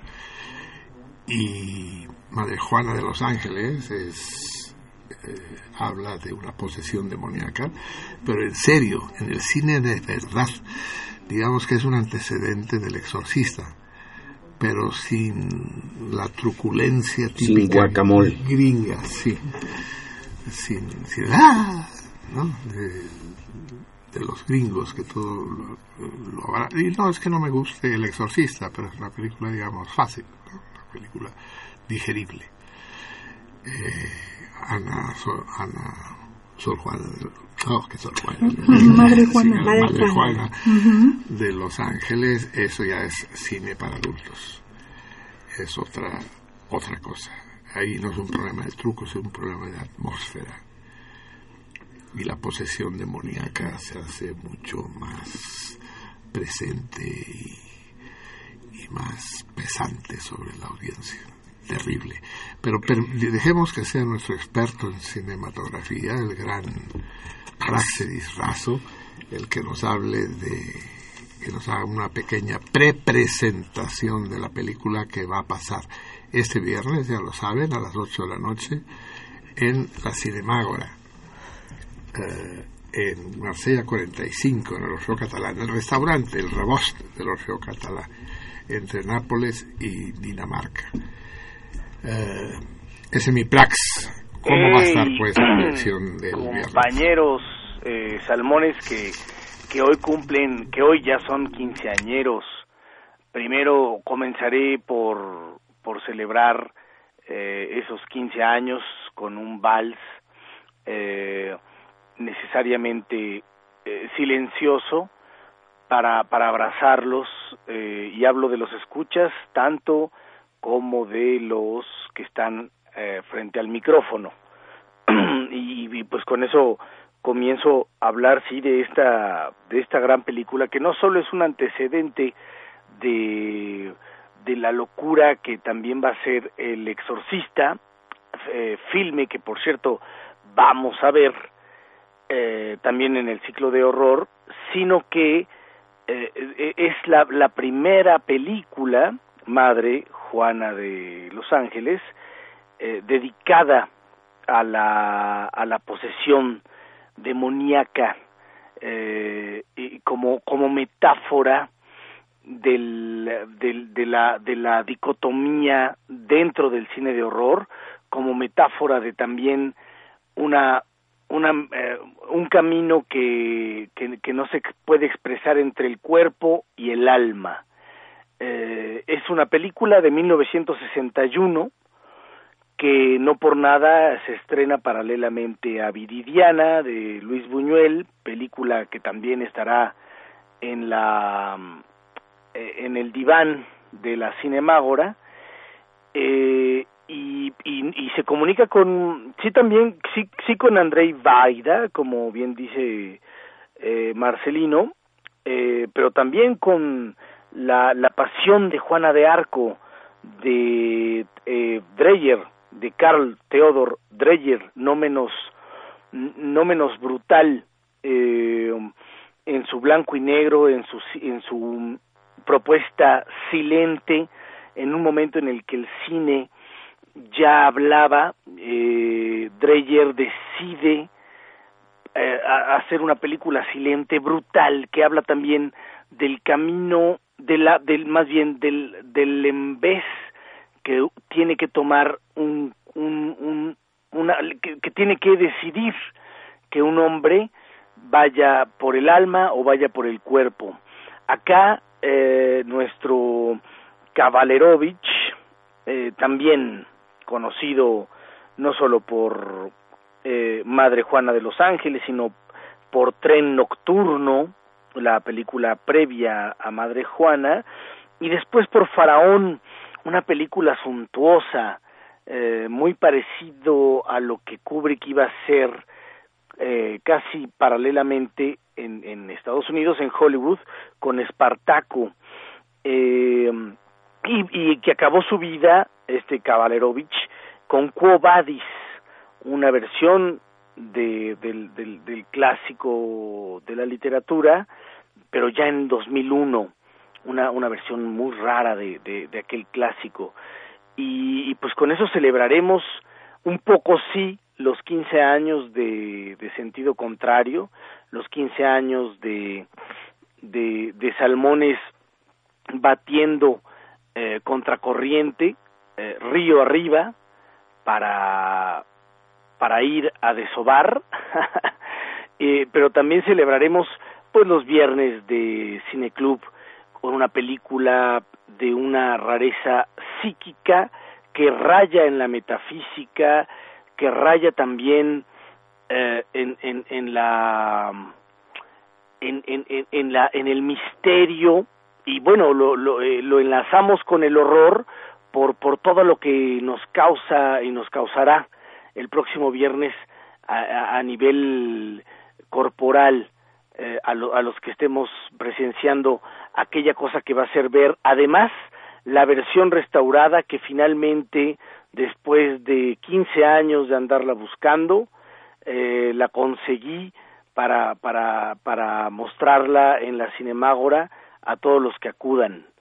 Eh, entonces bueno pues con eso estaremos esperando a que a que acudan con más con más alegría eh, y que, que escuchen lo que además nos tiene que decir nuestra querida Adriana Laberíntica, que es la que va a estar a cargo de esa, se va a posesionar de aquellos demonios de, lo, de los que se posesionan las monjas de la película para presentarla. Entonces les, les vaticino que si van eh, se la van a pasar mal, como siempre en la Cinemágora, y eso no, eso no quiere decir que, que, la van a pasar mal, eh, espero que me entiendan. Entonces, con eso eh, los dejo eh, en la mesa con Marcelino, con, la, con los invitados y con los 15 años y ese vals silencioso que estaremos bailando también con las monjas de la Polonia de los 1600 que vamos a ver el próximo viernes. Muchas gracias y buenas noches y seguimos escuchando a, eh, en sentido contrario todo lo que en, lo que en sentido contrario se seguirá diciendo. Buenas noches. Buenas noches, queridísimo Praxedis, nuestro nuestro erudito en cine, que, que nos desea que lo pasemos lo peor posible el viernes y efectivamente tiene razón, porque al cine no se va, al verdadero cine, esa es la diferencia, que que los gringos están demasiado acostumbrados. Todo, todo lo que hacen es para niños. O sea, Estados Unidos es un país que se negó a crecer. Cuando Gunther Grass escribe el tambor de Ojalata, ese niño que no crece, refiriéndose a Alemania, se equivoca. El país que se nega a crecer que sigue siendo un país niño son los Estados Unidos. Les gusta todo, les gustan las pistolas, les gustan los coches, les gusta andar jugando a bandidos y ladrones, les gustan las películas fáciles, eh, les gustan las tetas y las nalgas. Eh, eh, son, ni son niñotes y entonces hacen cine fácil siempre. El cine da de veras, el cine para adultos. Sí, hay algunos ejemplos en Estados Unidos, ¿no? David Lynch y Jim Jarmusch, pero pero no, el verdadero cine, el cine cine, cine cabrón, es el que veremos los que se atrevan a ir, porque hay que atreverse a ir este viernes a la Cinemágora, como dice perfectamente el Prax, a pasarla mal, que es la mejor manera de pasarla bien, como él mismo dice, a experimentar vivencias, no simples sensaciones. si el exorcista la ve uno y sale del cine y respira uno y dice, oh, ya, quedó atrás, después de ver Madre Juana de los Ángeles ya no respira uno nunca más. Queda uno marcado. Bueno, los que tengan huevos, hombres o mujeres, vayan, sí. como perfectamente dijo nuestro querido Prax. Vaya un abrazo fuerte para él. ¿Vendrás, Elisa? ¿Podrás venir? El viernes. Este viernes. No, tengo ensayo general. ¿Ah, sí? Que te queda cerquita. Pues sí, pero no. A tiro de piedra y sí, está cruzando Avenida Chapultepec a cinco cuadras máximo. De, tienes ensayo. Y de los ensayos fuertes. Qué, qué, qué mala onda. Dime, Elisa, eh, ¿cómo están las cosas en Sinaloa? Pues están. ¿Están igual que siempre? ¿Están peor? No, eh, estamos así igual. O sea, Igual, no pasa. Bueno, en, en la, en la, en, en Mazatlán, si te hablo de Mazatlán, hay, un- hay, eh, tenemos muchísimo turismo. Este, hay cosas que, que se reactivaron con el puente colgante que va a Durango y que nos conecta hasta Torreón y La más carretera allá. transversal, sí, sí, sí. entonces, hay cosas interesantes e importantes en el puerto.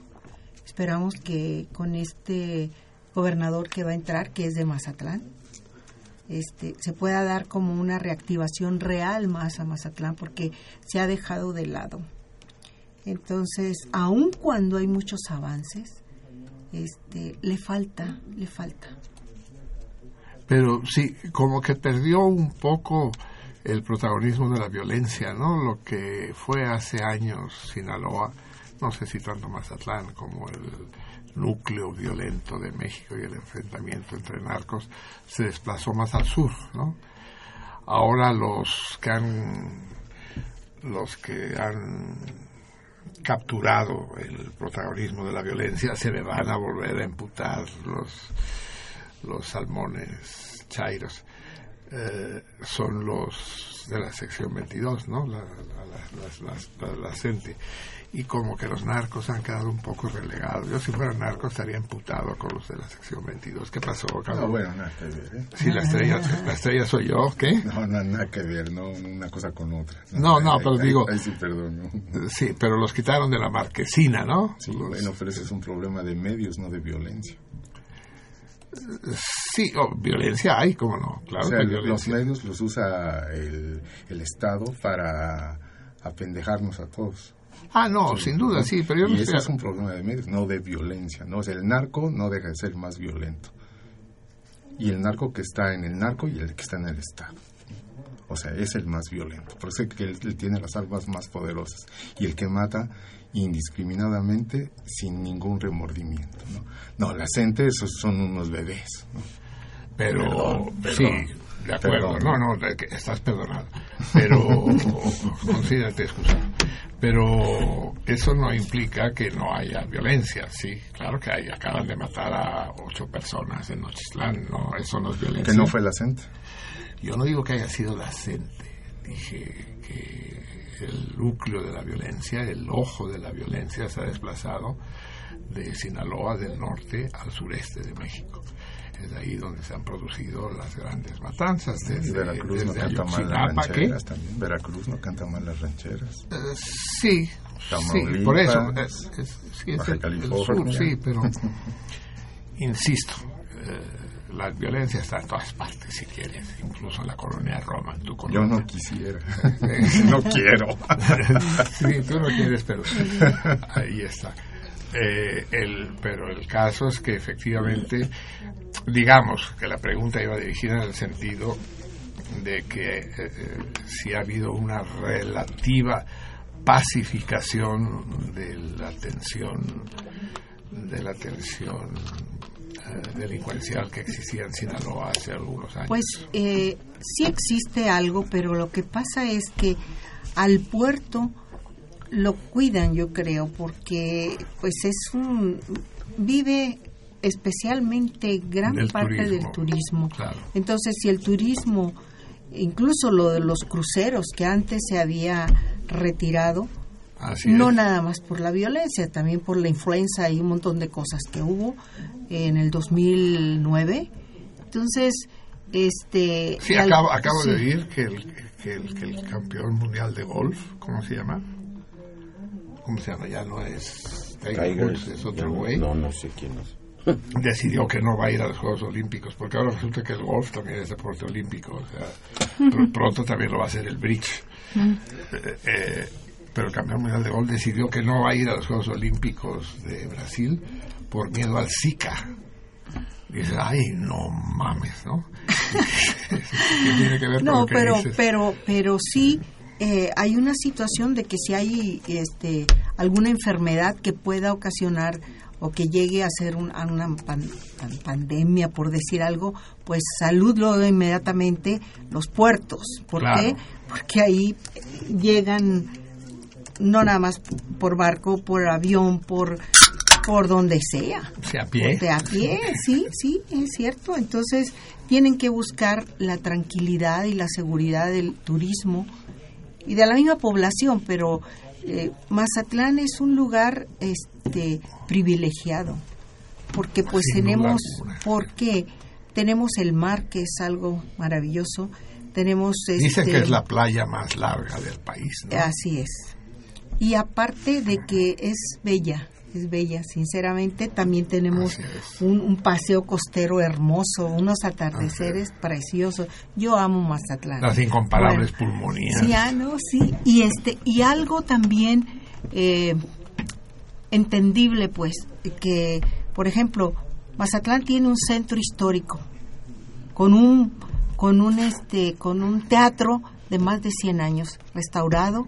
Entonces hay una hay una situación ahí de, de, de gente intelectual que le gusta el arte, que le gusta todas esas cosas, pero también hay un lugar para los jóvenes, que es la zona dorada. Entonces tenemos esas dos situaciones y aparte tenemos pueblos mágicos en, en Mazatlán, hay dos. sí, o sea, sí, sí. hay muchas Cozalá, cosas, sí. Entonces, hay muchas cosas muy, muy interesantes en Mazatlán. Sí, Mazatlán, a diferencia de otros destinos playeros como Cancún o Huatulco y demás, es una ciudad de, de veras, es un, es un lugar eh, con vida, con, con abolengo, con, con, una in- con una intensidad especial que no se da en estos en estos resorts, ¿no? Que, Sí, es- esta, esta socióloga gringa, Betty Friedan, escribió, eh, hizo la experiencia ella misma y la compartió. Vio que mucha gente toma el avión, ella es de California, toma el avión en San Francisco, se baja al aeropuerto de Cancún, pasa por el túnel, se mete al aeropuerto, pasa a la aduana, sin salir del aeropuerto se mete al taxi, del taxi pasa al avión, digo, del, se mete al taxi, del taxi pasa al hotel, sin salir un momento al aire libre, el taxi se mete, se mete al hotel, se pasa siete días dentro del hotel, en rayos ultravioletas y en la, en la discoteca y la chingada, vuelve a tomar el taxi otra vez al túnel, otra vez al avión, otra vez a San Francisco, sin haber estado un solo segundo al sol. Es decir, México le pasó de noche. No existe, ahí no hay México. Ahí está el, el, el gran eh, el Bahía Príncipe y el Barceló y cuanta mamada. Mazatlán es distinto. No, Mazatlán es, es, es cosa aparte, como dicen. Luego, además, o- hay otra cosa interesante. La gente es muy cálida, como el clima, y la gente te ayuda, y si no sabes, te lleva, o sea, o te dice por dónde es. Aunque no quieras, te lleva. No, claro. Y luego, además, la comida es riquísima, los mariscos, todo el agua de coco. No, no, no, un agua de coco natural que, El- ¿para qué les cuento? Los, tamales de no, camarón. no, de los- tamales de camarón, los barbones, el ceviche. ¿Barbones? barbones, así le llaman porque va con todo y, y el camarón completo. Sí, con las larvas que le Sí, salen. con- sí, sí. No, es, es, es bello, es Sí, bello. incluso, Mazatlán. incluso Acapulco es distinto, porque Acapulco es una ciudad muy pobre, muy, muy pobre. Y la única parte eh, desarrollada, entre comillas, es el, la costera.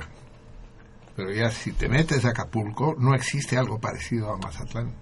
No existe un centro de Acapulco así, eh, como dices tú, con teatros y... No, no, no, no, aquí, aquí es otra cosa. De verdad yo, yo a mí me encanta mi, mi lugar. Me encanta, no, me encanta. ¿Tú eres nacida ahí? No, nací en La Cruz, a, a mitad del Mazatlán, Culiacán, y yo nací aquí, en la Cruz de Lota, Sinaloa. Pero me llevaron muy chiquitita a Mazatlán, entonces para mí, yo nací en la Cruz, pero soy de Mazatlán, ahí les digo, ahí crecí, ahí respiré, ahí di las primeras palabras, eh, caminé por la playa, por eso me encanta, pero pues me encanta mi, mi lugar. Chido. ¿Tú conoces Mazatlán? Jorge? Sí, conozco Mazatlán y conozco la Cruz de Lota, fui a tocar ahí también. Ah, en particular. Sí, sí, ¿Se sí. conocieron ustedes allá? No, aquí, aquí en México. Aquí. Sí, sí. Sí, tú decías eres nacido aquí, en el mero el- centro en el de la ciudad. Federal, sí, a Roma. Y, y hace mucho tiempo que conoces a Lisa. Que No, recién nos, nos conocimos el año pasado en ¿qué? octubre o algo así. Sí. En octubre. O sea, yo andaba buscando alguien que, que fuera mi director musical, que pudiera hacerse responsable de este proyecto que tengo. En- es decir, Jorge no es únicamente tu acompañante. No, no, no, es mi director musical y este y estoy muy orgullosa de haberlo encontrado. Y, y yo sé que ahí el, el día, el 7 de julio, que va a estar el equipo que él, que él va a coordinar, pues van a... Pero tú va- vas a tocar también ese Sí, día. Voy a tocar ese claro, día sí. junto con otros tres compañeros Sí. músicos. violín, bajo, percusión. Va a estar Javier Guille. Entonces, ¿Seguro? ¿Estás seguro? Es que tienen que ir, tienen que ir. El famoso paparrín Bien. de la camerata rupestre. No, sí, la verdad es que... Paparrín le dicen. ¿A, ¿Aquí al Javier? No, a Javier Javier, Guillén. Ah, otro Javier. Es que sí. Javier Guillén, Armando Rosas, Mario Mota y yo formamos hace mucho tiempo un La grupo que se llamó Rupestre, sí. exactamente ¿no? y con Jorge coincidimos muchas veces en muchas tocadas y Jorge fue fue productor de, de Nina Galindo y yo participé en el disco ahorita estamos platicando eso De eso. Ya. Está muy bien. Entonces, Javier es uno de los músicos que va a participar en el concierto del 7 de julio. El paparrín, ¿no? Este el Javier. paparrín Demasiados Así es que eh, necesito que llenen el foro, que lo llenen, que todos los que están escuchando que vayan, Sí. porque es importante. Así es, es- Deja tú que es importante, es una delicia, es un placer. No, hace- no asistir sería peor, que sería una equivocación, ¿no? O sea, esta ciudad, ahorita que hablabas de la vida cultural en Mazatlán, esta ciudad enorme, esta megalópolis, como le dio ahorita el, el pronto al cretino de nuestro jefe de gobierno nombrar, esta megalópolis tiene una vida cultural relativamente pobre, que no está a la altura de la magnitud y de las posibilidades de esta ciudad. Y hay pocos, poca oferta realmente de calidad. Ve uno el periódico y se le cae a uno el alma a los pies, ¿no? Hay 900 cines y todos pasan las mismas gringadas infames y, y hay 100 teatros y todos son casi todos, digamos, ¿no? Dejemos un cierto margen estrecho para cuestiones presentables, pero un espectáculo de, realmente especial, de, categoría, de, de fineza, como el que proponen ustedes, de esos hay pocos. Y, y hay que irlos cazando, ¿no? Hay que estar pendiente de ellos. Entonces ya lo saben. Vamos a ver qué dicen los radioescuchas, no, los, sí, los radioescuchas a través del Twitter. Nuestra Vika nos dice. Nos escribe Aster Blume. Nos dice, escuché por primera vez su programa mientras Marcelino hablaba del Mundial Corea-Japón. Felicidades por sus La 15 puta. años. Saludos. Imagínate, cabrón. Pero quién sabe cuándo hablé yo. Fue, a lo mejor fue hace una, hace una semana. También escribe Felicidades a ti. Luis René Arredondo y dice, ah, qué guitarrista tan güey, que no se da cuenta que el programa está en modo lincha a la gente? ¿Qué? Sí, pre- eh, es una pregunta, o sea, exclama, dice, ¿a qué, a qué guitarrista tan güey? Y luego pregunta, ¿qué no se da cuenta que el programa está en modo lincha a la gente? Ah, lincha a la gente. Ah, porque Ujú. protestó Jorge por mi afirmación de la violencia y demás. Ujú. Y dice, ah, qué, qué güey, que... que, que, ¿Qué güey soy por decir lo que pienso? Que porque Ah, decir, sí, pues está... pues igual el es güey por decir el lo güey que es de él, ¿no? ¿no? Pues Por sí, decir lo que piensa. Todavía, todavía más. Se la devuelvo. Sí, es- sí, es no, no, por, por el amor de Dios, sí, sí, sí. Ok, eh, ingeniero Javier Pero solo, solo preguntarle en, en qué modo está el amigo, ¿cómo se llama? Lincha. se llama Luis René Arredondo. Ah, bueno, Luis, tú, es- dinos en qué modo estás tú, para que veamos. No, bueno, aquí dice uno lo que piensa, ¿no? Obviamente, ¿eh? pues sí, pues, por supuesto. Hasta él. Incluso. Ingeniero Javier, Javier Arón, la no ortografía es parte de ser salmón, del sentido... No. A ver, deja que acabe. Ah, el sentido contrario. Del dice, hay, que, hay que sentido- escribir mal Sí, para ser. No mames, eso no es ser salmón, es ser pendejo. No, no es lo mismo. A ver, dejemos que lea Rica. Sí, ya, ya no voy a poder. Ok, la no ortografía es parte de ser salmón, del sentido contrario. La manera menos fácil de llegar, no a lo otro. Y le cedo a lo. Mire, mire. Se está ahogando la Sí, amiga. me estoy ahogando. Toma agua. Le cedo la palabra a, Al Facebook. al Al Facebook, Facebook, y ahorita yo regreso. Desahogue. Sí. Yo, llore y desahogue. Fernando Yarramendi. Buenas noches a toda la lunática salmoniza. Agradezco compartir con ustedes una noche más de crítica y opinión.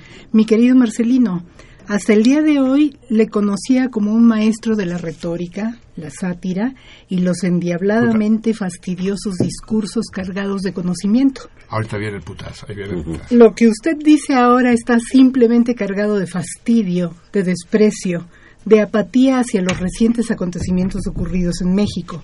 He aprendido de ustedes a mirar más allá de los horizontes del discurso político establecido.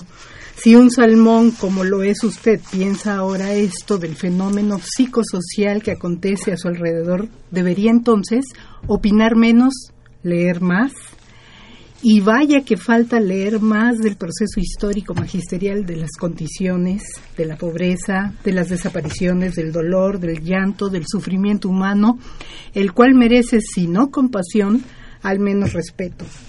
Espero que alcance el tiempo siempre para recuperar los sueños perdidos. Disfrutemos de esta hermosa luna color fresa, porque lo tenía rezagado de la semana pasada, que Ah, ya de en estos tiempos... pasada. Ah, todos son putazos Ajá. retrasados. de hace, eh, sí, putazos de hace ocho días, eh, que ya en estos tiempos se parece mucho a un milagro. La luna color fresa. Bien, puesto que todo esto lo dijiste hace siete días, me permitiré prescindir de una respuesta, amigo mío. y ah, eh, bueno, eh, Carlos López López dice, mi nombre es Miguel Salim Chamlati. Ah, uy, ahí viene otro putazo.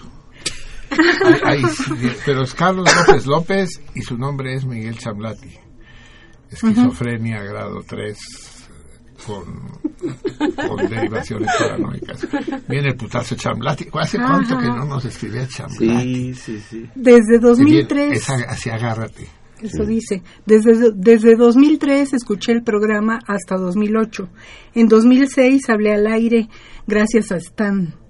También hablé por teléfono con Marcelino. Hablé varias veces por cobrar con Lupe. Me da gusto volver a hablar con ustedes. Escribo desde Sinaloa, frontera Comlapa, Chiapas, Comlapa o con Frontera Comlapa? Comalapa. ¿Comalapa? Comalapa, pero Sinaloa. Sinaloa, frontera, Chiapas. Dice Sinaloa, coma, frontera Comalapa, Chiapas.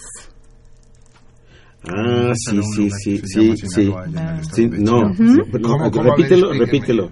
Eh, ¿Desde dónde? Desde Sí, de- donde Sinaloa. dice, me da gusto volver ¿Desde a hablar dónde? con ustedes. Escribo desde Sinaloa, frontera Comalapa, Chiapas. ¿Habrá algún pueblo que se llame Sinaloa por ahí? Hay veces que sí. Hay uno que se llama Frontera Comalapa.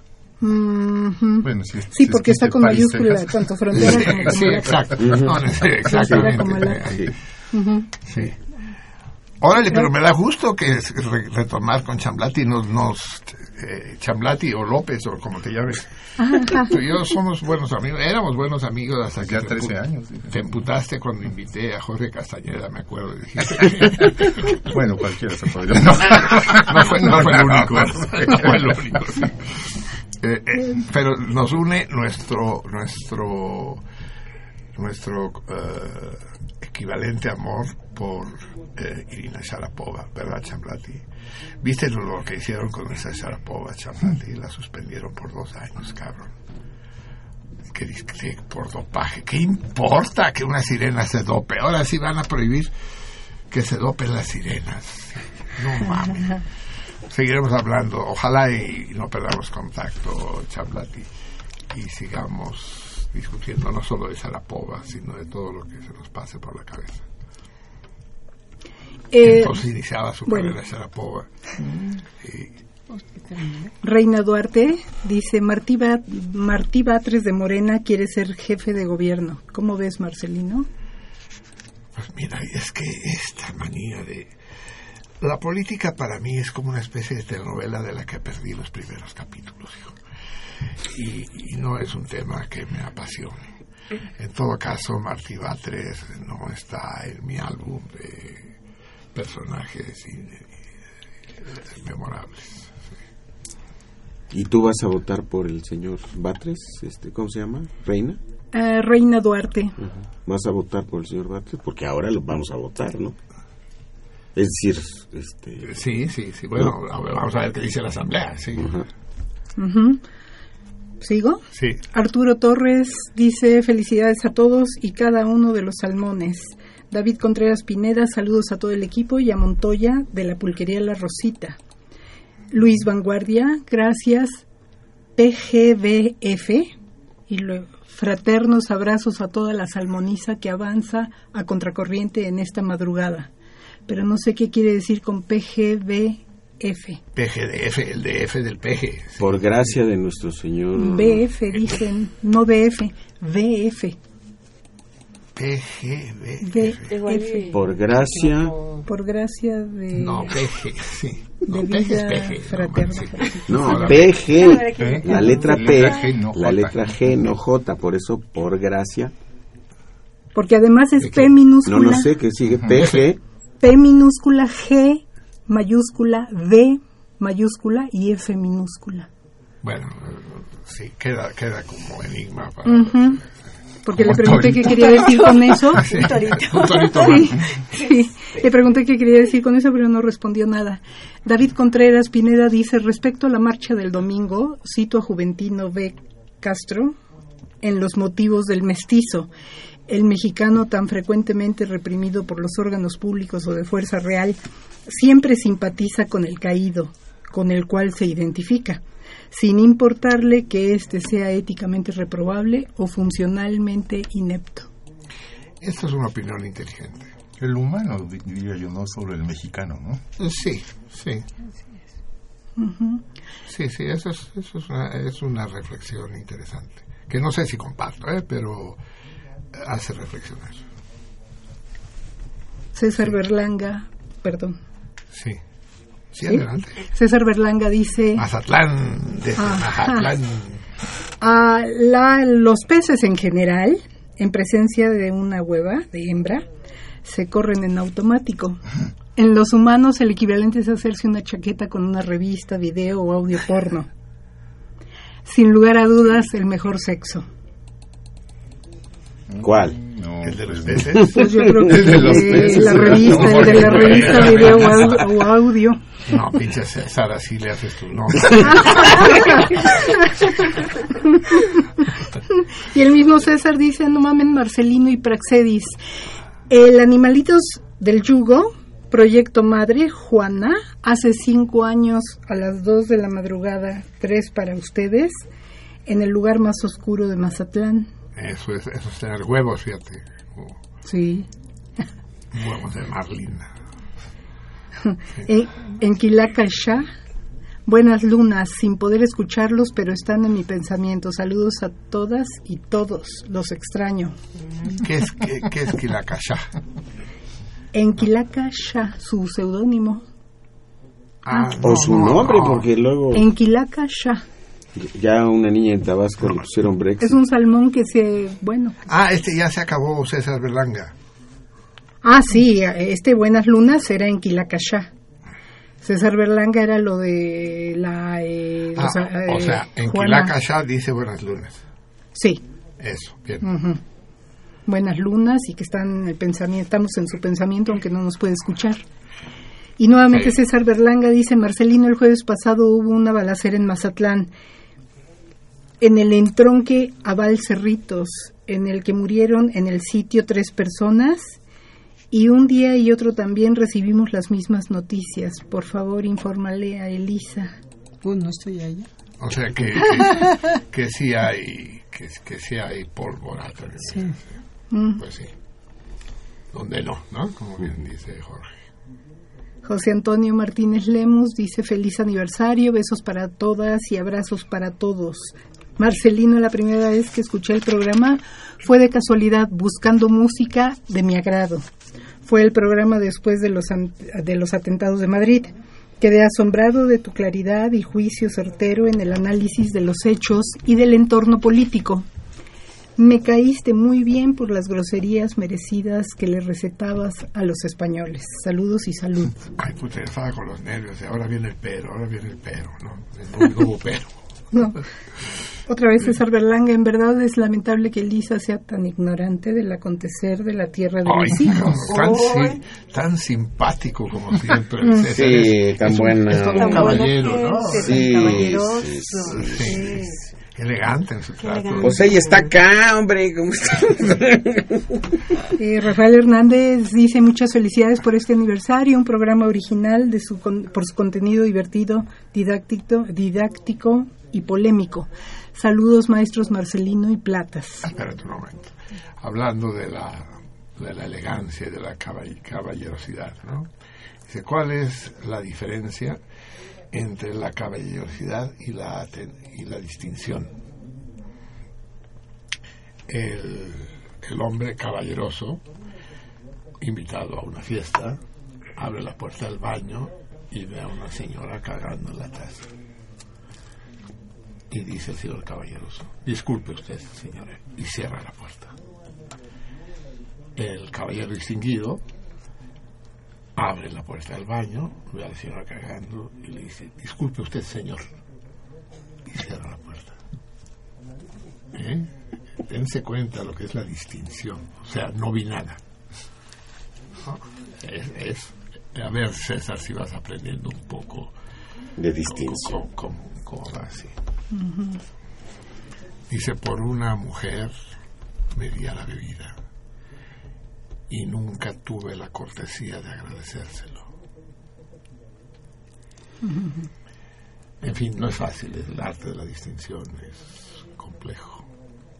Alfonso Cárdenas, parece que me tardé 15 años en escribir. Acostumbraba a escuchar esporádicamente por olvido otras preocupaciones. Yo creo que es acostumbrado a escuchar esporádicamente por olvido otras preocupaciones o Ay, qué no, ya no entendimos nada. Parece que me tardé 15 años en escribir.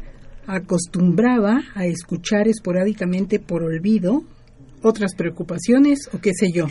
Ahora es vicio. Cuando niño me fascinaba el receptor de onda corta. Hoy por internet desde Toluca disfruto verdaderas conversaciones con sentido hasta que me quedo dormido contra mi voluntad. Más que felicitarlos a todos, quiero decir que es un honor poder seguir a la salmoniza. Buena compañía. He ahí un, un caballero. No cree lo que está diciendo, pero es caballeroso. es- es distinguido, sí. Un abrazo, sí. Y bueno, Marco Medina, pero es un Chorizazo. pliego. Pues resúmelo, mi hija, resúmelo, léelo y resúmelo. A ver, mientras lo lees y lo Ah. resumes, eh, Regresamos pasamos, Twitter. pasamos a, a Vika, sí. Bueno, Aster Blumer dice, fue en 2002, Marcelino hablaba de un portero irónicamente llamado Angol. Han sido ya muchas noches de insomnio salmonesco. Se refiere a del mundial, cuando usted hablaba del mundial de Corea-Japón. Y bueno, nos responde Luis René Arredondo. Dice, estoy en modo Lynch alacente. Y entre paréntesis, David Lynch. Felices 15 años. Él, David Arredondo, está en el modo Lynch alacente. en fin, no sé cuántos modos tendrás, hijo, pero podrías cambiar. Bueno, también nos escribe el ingeniero Javier Arón. La no ortografía es parte de ser del ser salmón. Sí, eso ya lo leímos, eh, no, pero es que me, fue cuando me trabé. Del sentido contrario, la manera menos fácil de llegar. No a lo orto. ¿Qué? A ver. No a lo orto. Ah, no a lo orto, no a lo correcto. Así sí, es. sí. Okay. Y, y, agrega, gracias, raza salmonera.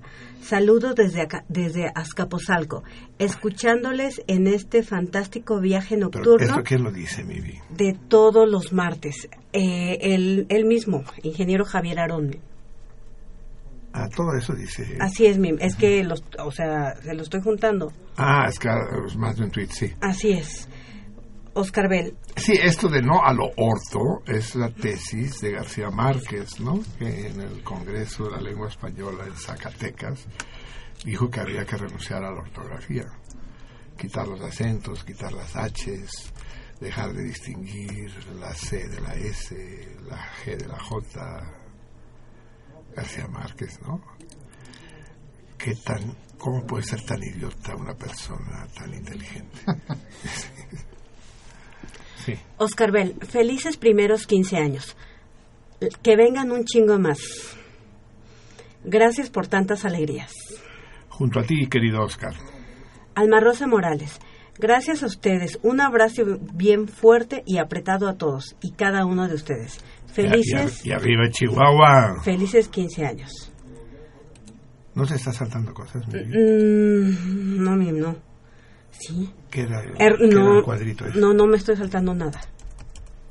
¿No? Ah, no. ¿Qué, qué vi enfrente de Si me dejara hablar bien, esto sí, sí, sería yo la genial, dejo, yo la pero perdón. siempre me interrumpe, no sé por qué. Bueno, eh, nos escribe Beto Pixes. Dice, buenas noches, Marcelino, ¿qué opinión te merece Enrique Dussel? Lo acabo de escuchar sobre lo de Oaxaca. Dussel, no sé, no, carezco de opinión. Ok. Alfonso de Alba Arcos. Che, en México la ortografía está del orto. Saludos, mi cardumen.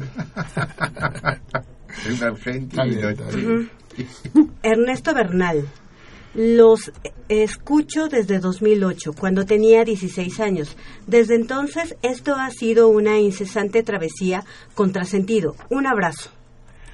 Un abrazo, pasó de adolescente a hombre maduro junto a nosotros. ¿no? Eh, exacto. Carlos Campos nos dice que está escuchando el programa por TuneIn Radio. Y pues es todo. Por el momento. Bueno, y una llamada. Llegó una llamada de Carlos Pinedo que dice felicidades a todos por los 15 años, tanto Radio Escuchas como equipo. Gracias por poner a Cricri. Felicito a Elisa por sus extraordinarias interpretaciones. Ay, gracias. Así es. Vamos a escucharla, pues, ¿no? Sí. En lugar de felicitarla. ¿Va de disco esta vez? Di- dinos qué va, Elisa. Sí. Va la canción de, Jo- de José Alfredo Jiménez, Vámonos. Ay, mamá. Que no somos Vamos a escuchar, Elisa. gran- Dice la gente que tu vida y mi vida se van a perder. Que yo soy un canalla y que tú eres decente que dos seres distintos no se pueden querer.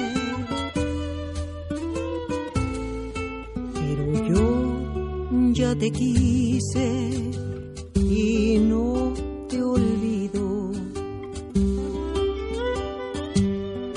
Y morir en tus brazos es mi ilusión.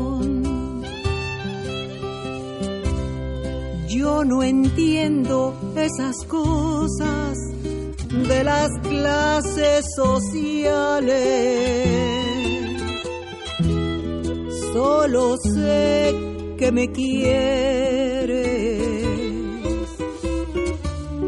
como te quiero yo.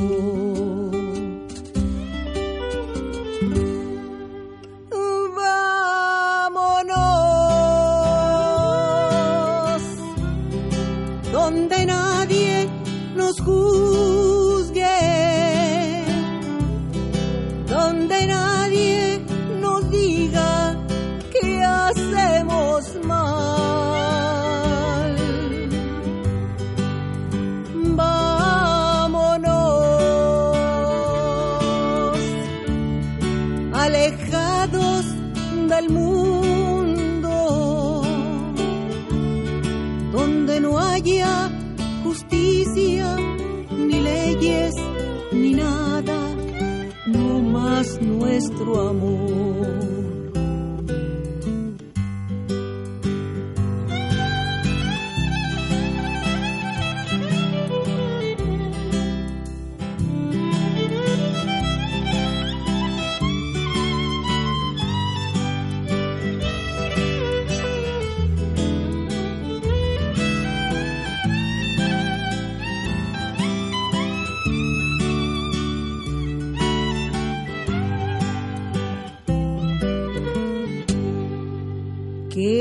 Somos iguales, que nos importa.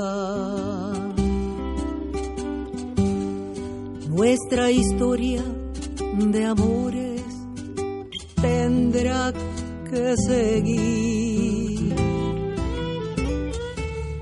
Y como alguien me dijo que la vida es muy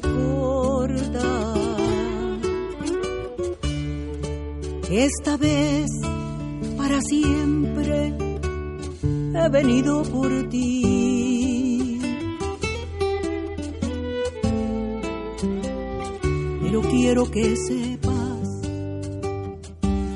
que no te obligo. Que si vienes conmigo es por amor.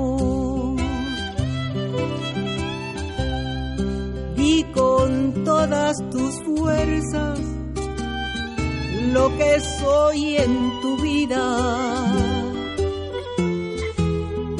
Pa' que vean que me quieres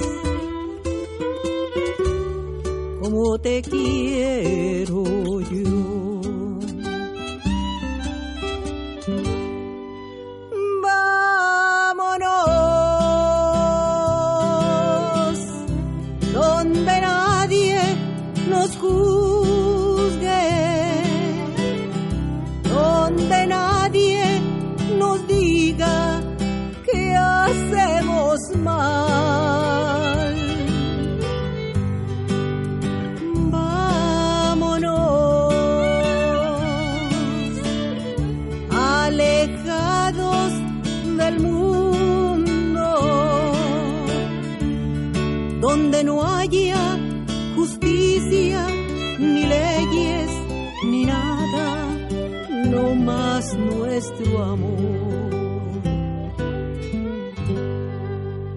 Que no somos iguales.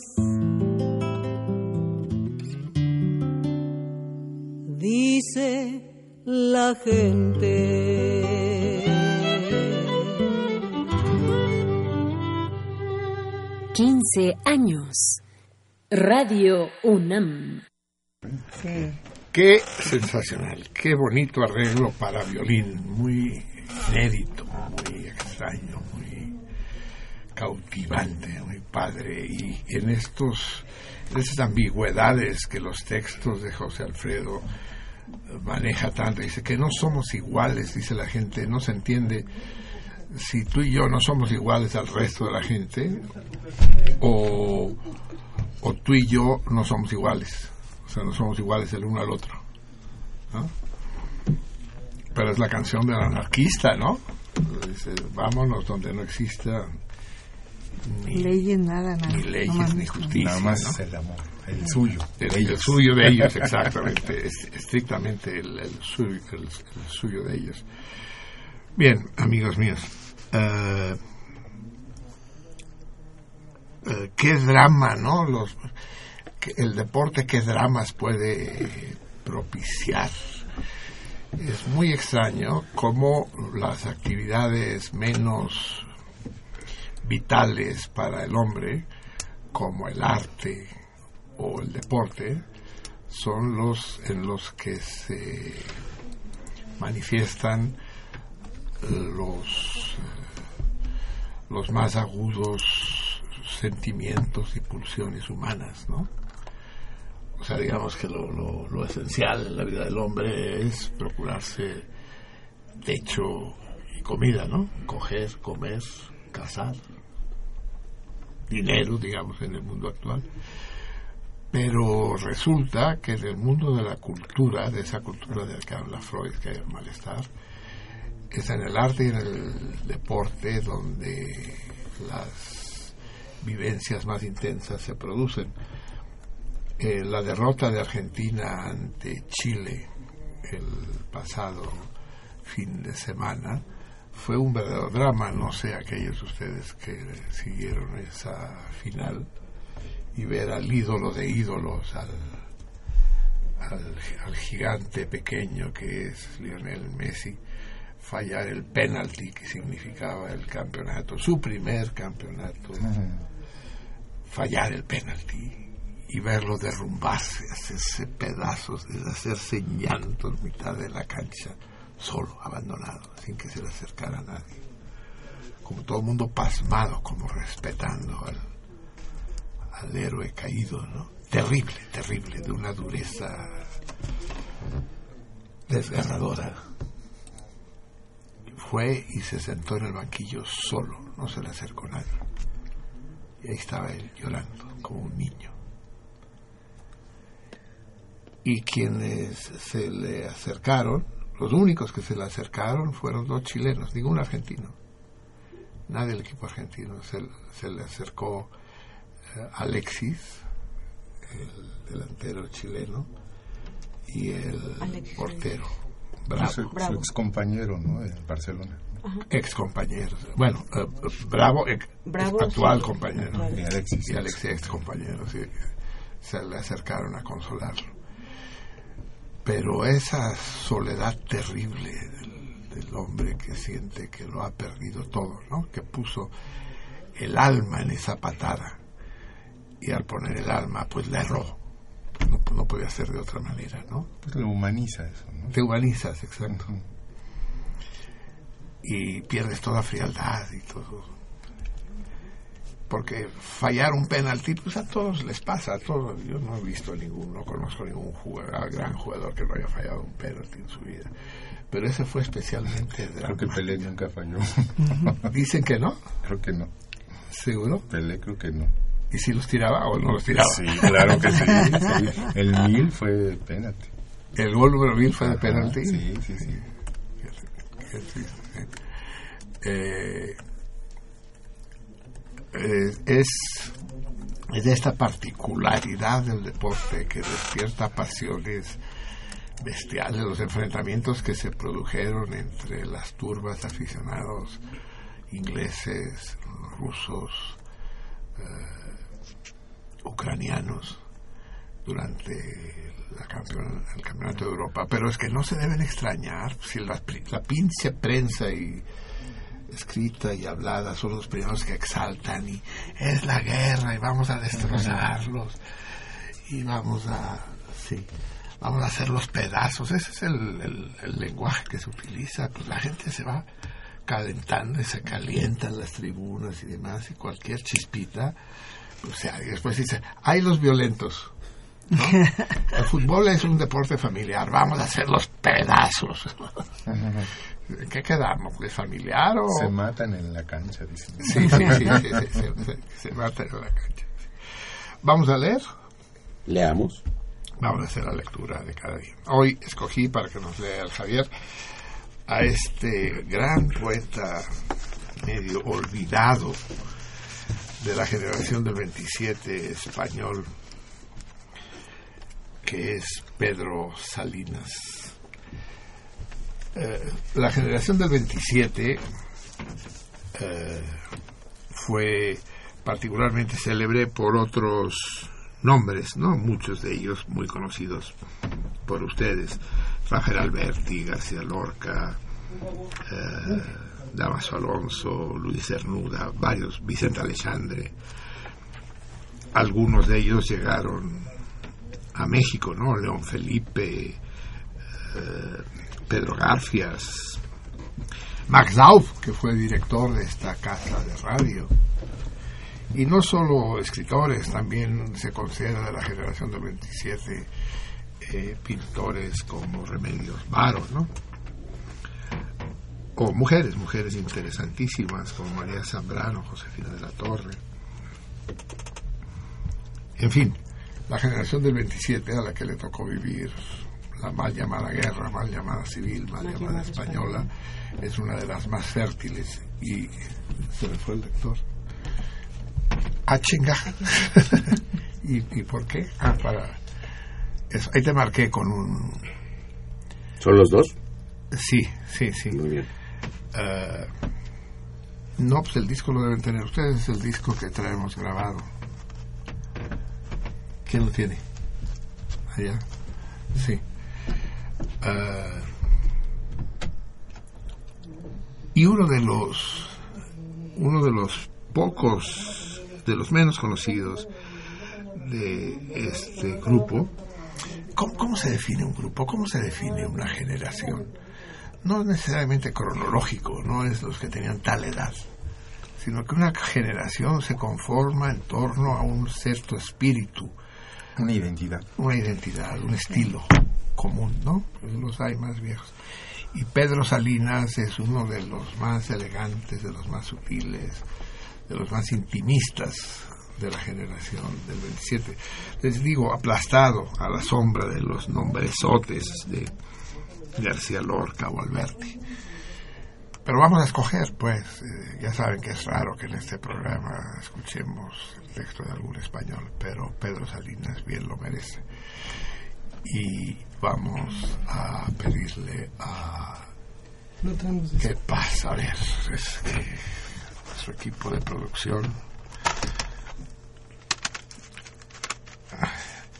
Quizás sentido contrario. Radio No UNAM, programa 15 para esta hora de la años. Sentido Eso sí, contrario.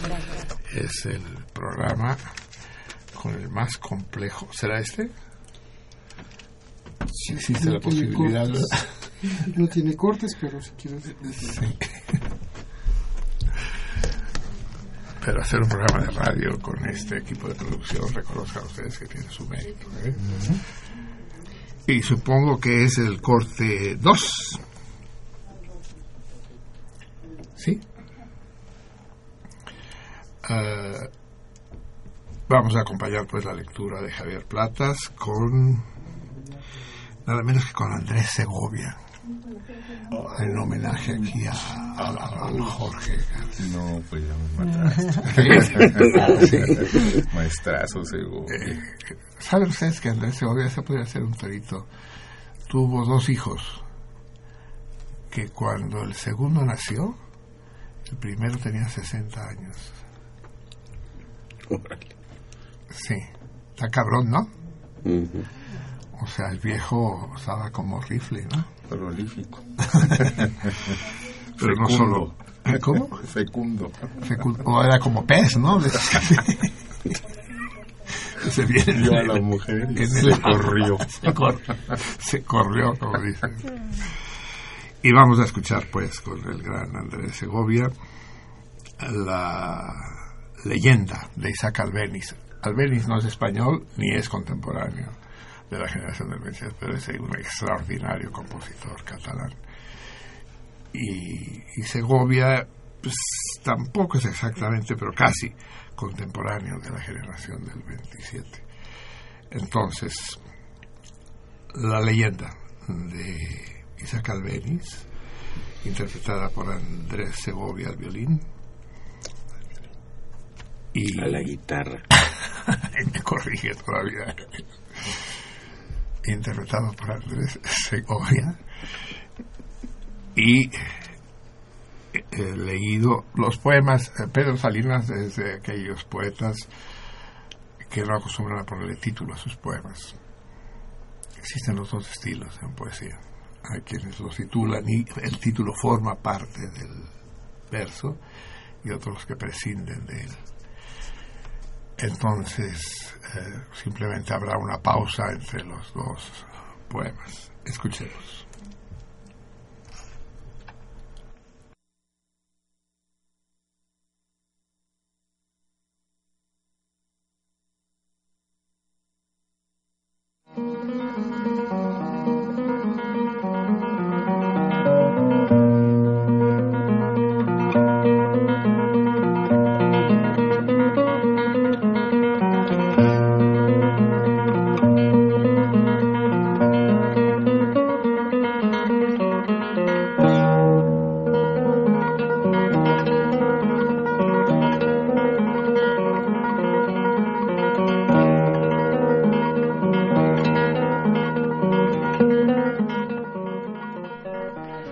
Horizontal, sí, te quiero.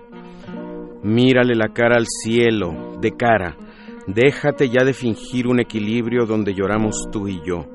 Ríndete a la gran verdad final, a lo que has de ser conmigo, tendida ya paralela en la muerte o en el beso. Horizontal es la noche en el mar, gran masa trémula sobre la tierra acostada, vencida sobre la playa. El estar de pie, mentira. Solo correr o tenderse. Y lo que tú y yo queremos, y el día, ya tan cansado de estar con su luz derecho, es que nos llegue viviendo y con temblor de morir en lo más alto del beso, ese quedarse rendidos por el amor más ingrávido, el peso de ser de tierra, materia, carne de vida en la noche y la trasnoche y el amor y el trasamor ya cambiados en horizontes finales, tú y yo de nosotros mismos.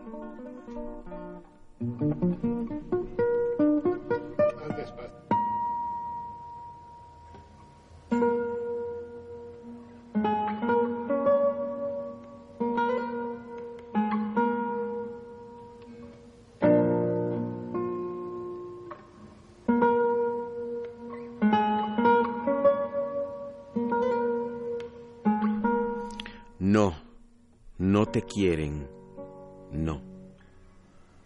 Tú sí que estás queriendo. El amor que te sobra se lo reparten seres y cosas que tú miras, que tú tocas, que nunca tuvieron amor antes.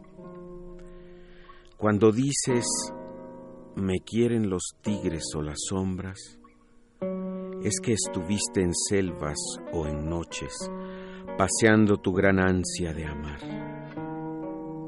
No sirves para amada. Tú siempre ganarás queriendo al que te quiera.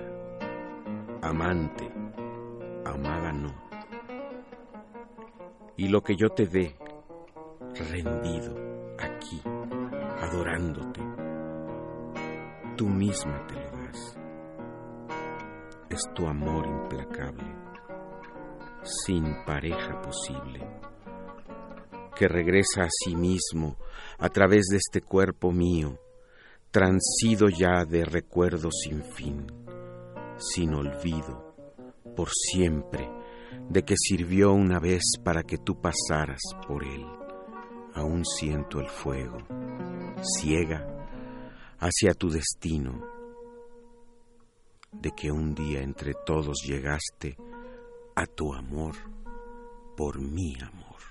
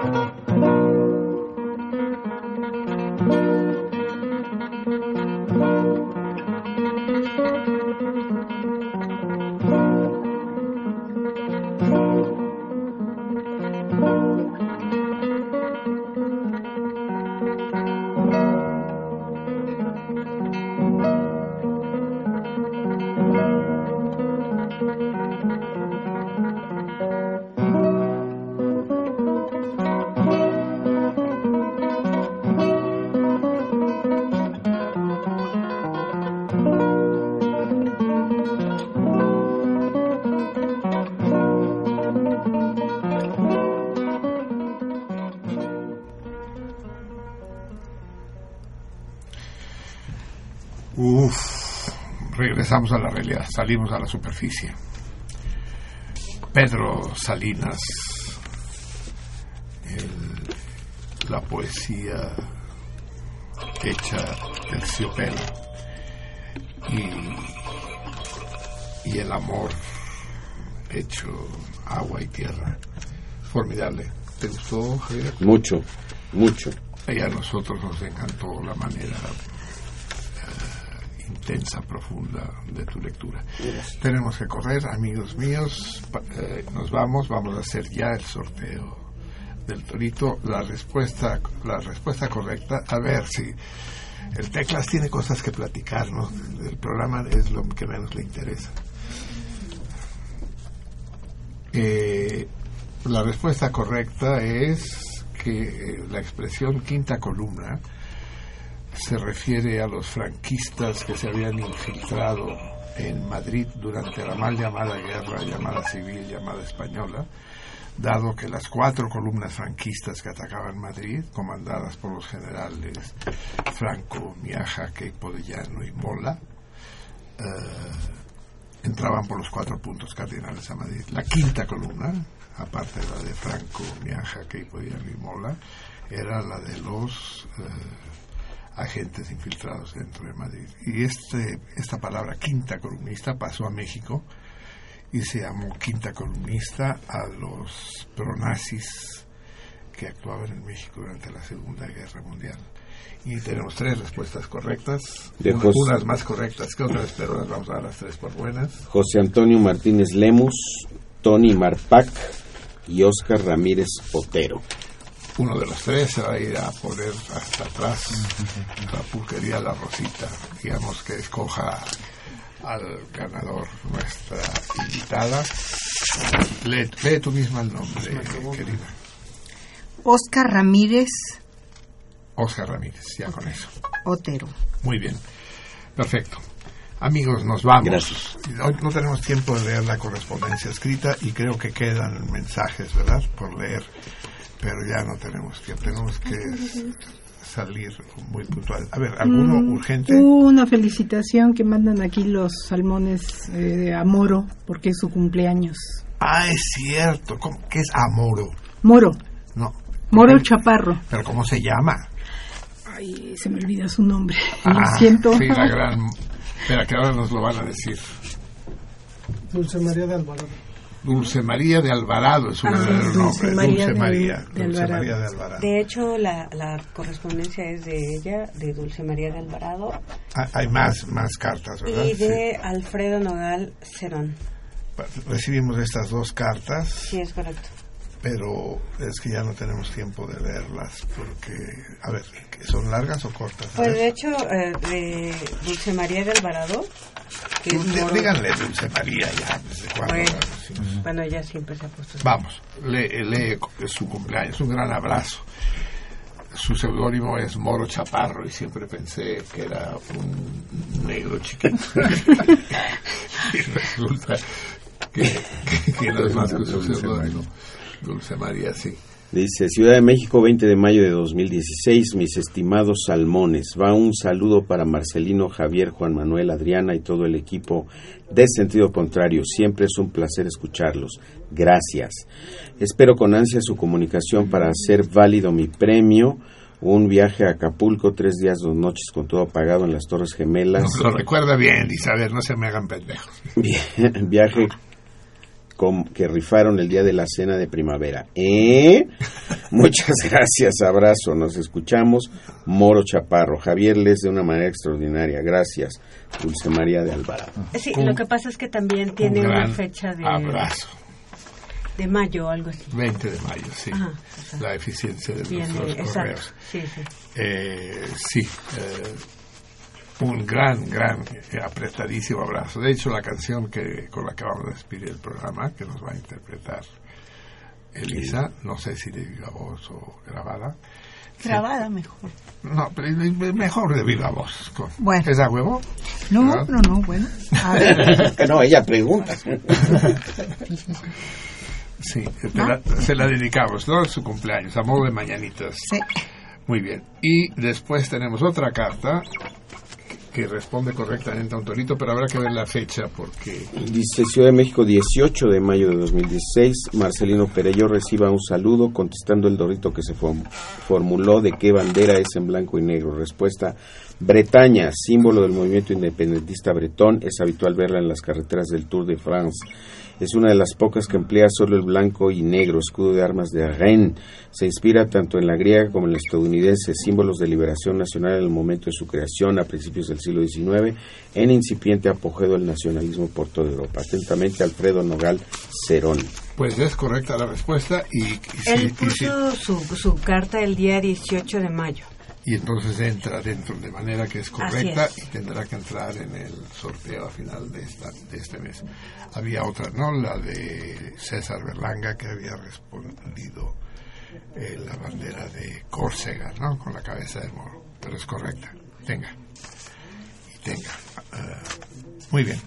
Amigos míos, así pues nos vamos, nos despedimos una vez más con con el corazón desgarrado porque si fuera por nosotros nos quedaríamos, yo no sé nuestros invitados, pero nosotros seguiríamos disfrutando de la música de Elisa y de Jorge muchas horas más. Y las horas pasan volando con invitados de esta categoría y, de esta sensibilidad. Muchas gracias. Te agradecemos, la verdad.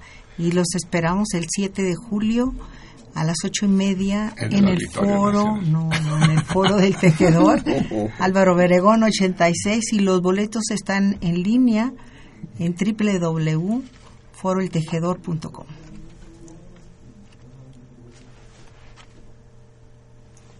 Ya.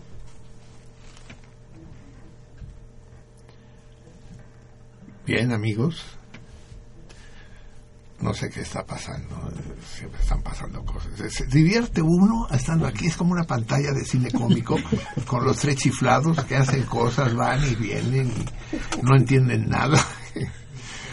bueno, vamos a despedirnos, los dos boletos ya deben haber sido otorgados a partir del ya tal como quedamos, los dos y ya se los haremos llegar o los recogerán en taquilla, Yo creo que van a, recogerlo allá, sí. ¿Con qué nos despedimos, querida pues, Elisa? Con algo muy emblemático, que lo van a reconocer inmediatamente. Buenas, buenas noches, queridos amigos. Eh, los, esperamos aquí dentro de una semana y no se olviden que nos vemos el jueves 9 de julio en el 7 de julio. 7 de julio. Oh, chingada madre, no lo diré nunca bien. El jueves 7 de julio en el foro El Tejedor, de Álvaro Obregón, número 82. 86. 86. No sé, dónde van a llegar los putos salmones ni bueno, pero ya los esperamos. Tienen que llegar, tienen que llegar. Para escuchar a, este dueto maravilloso acompañado de otros músicos más. De nuevo, en nombre de todo el equipo, eh, muchas gracias a ustedes dos y sobre todo Muchas gracias en nombre de nuestros radioescuchas a los que le hicieron pasar una velada maravillosa. Gracias. Buenas noches. Buenas noches.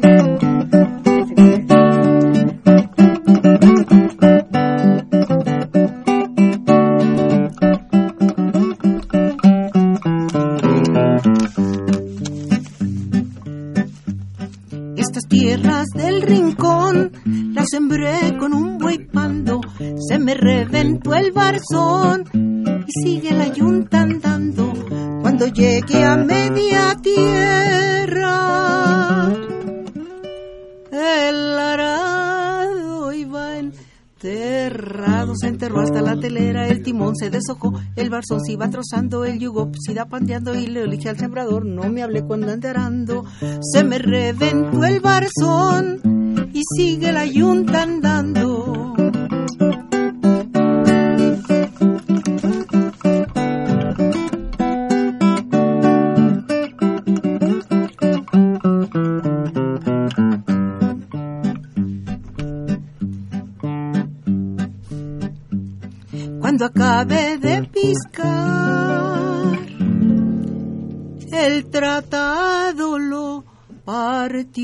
Los precios de subasta de la globalización y la deuda de los bancos ni pa' comer me dejó. Ahora debo 20 pesos de la renta de unos bueyes, 5 pesos de magueyes, 3 pesos de una coyunda, 5 pesos de intereses, otros 3 no sé de qué, pero todo está en la cuenta, a más de los 20 reales que he sacado de la tienda con todo el más que me toca, no me alcanza ni para hacienda. Ahora voy a trabajar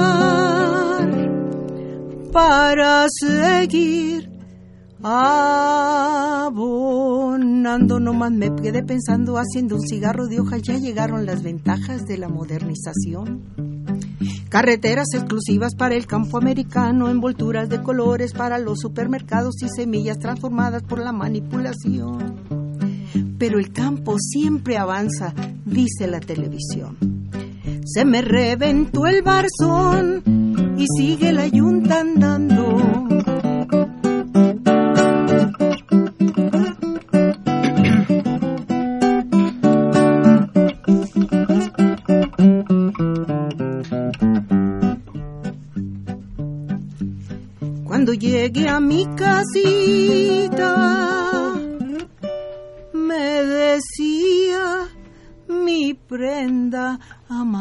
¿Dónde más que te tocó? Le respondí yo muy triste, ya en el banco lo recibe como abono de mi cuenta, no me alcanzará la vida ni para pagarle la tierra, pero voy a trabajar para seguir abonando 20 pesos, 10 centavos son los que salgo restando, me decía mi prenda amada. Pero, mi hijo, no trabajes para el banco, hombre, nomás nos está robando. Déjate ya de ejercicios, novenas y confesiones que no ves a tu familia, que ya no tiene calzones, ni yo tengo ya faldillas, ni tú tienes pantalones, mejor vete a Barzonista. Anda con un comité, sigue la lucha agrarista y si no sigue al compadre, a su hermano y a su yerno que se fueron de mojados esperando un buen gobierno y ahora vienen de regreso a la misma tierra dura que sembraron los abuelos cuando la revolución se me reventó el barzón y sigue la yunta andando.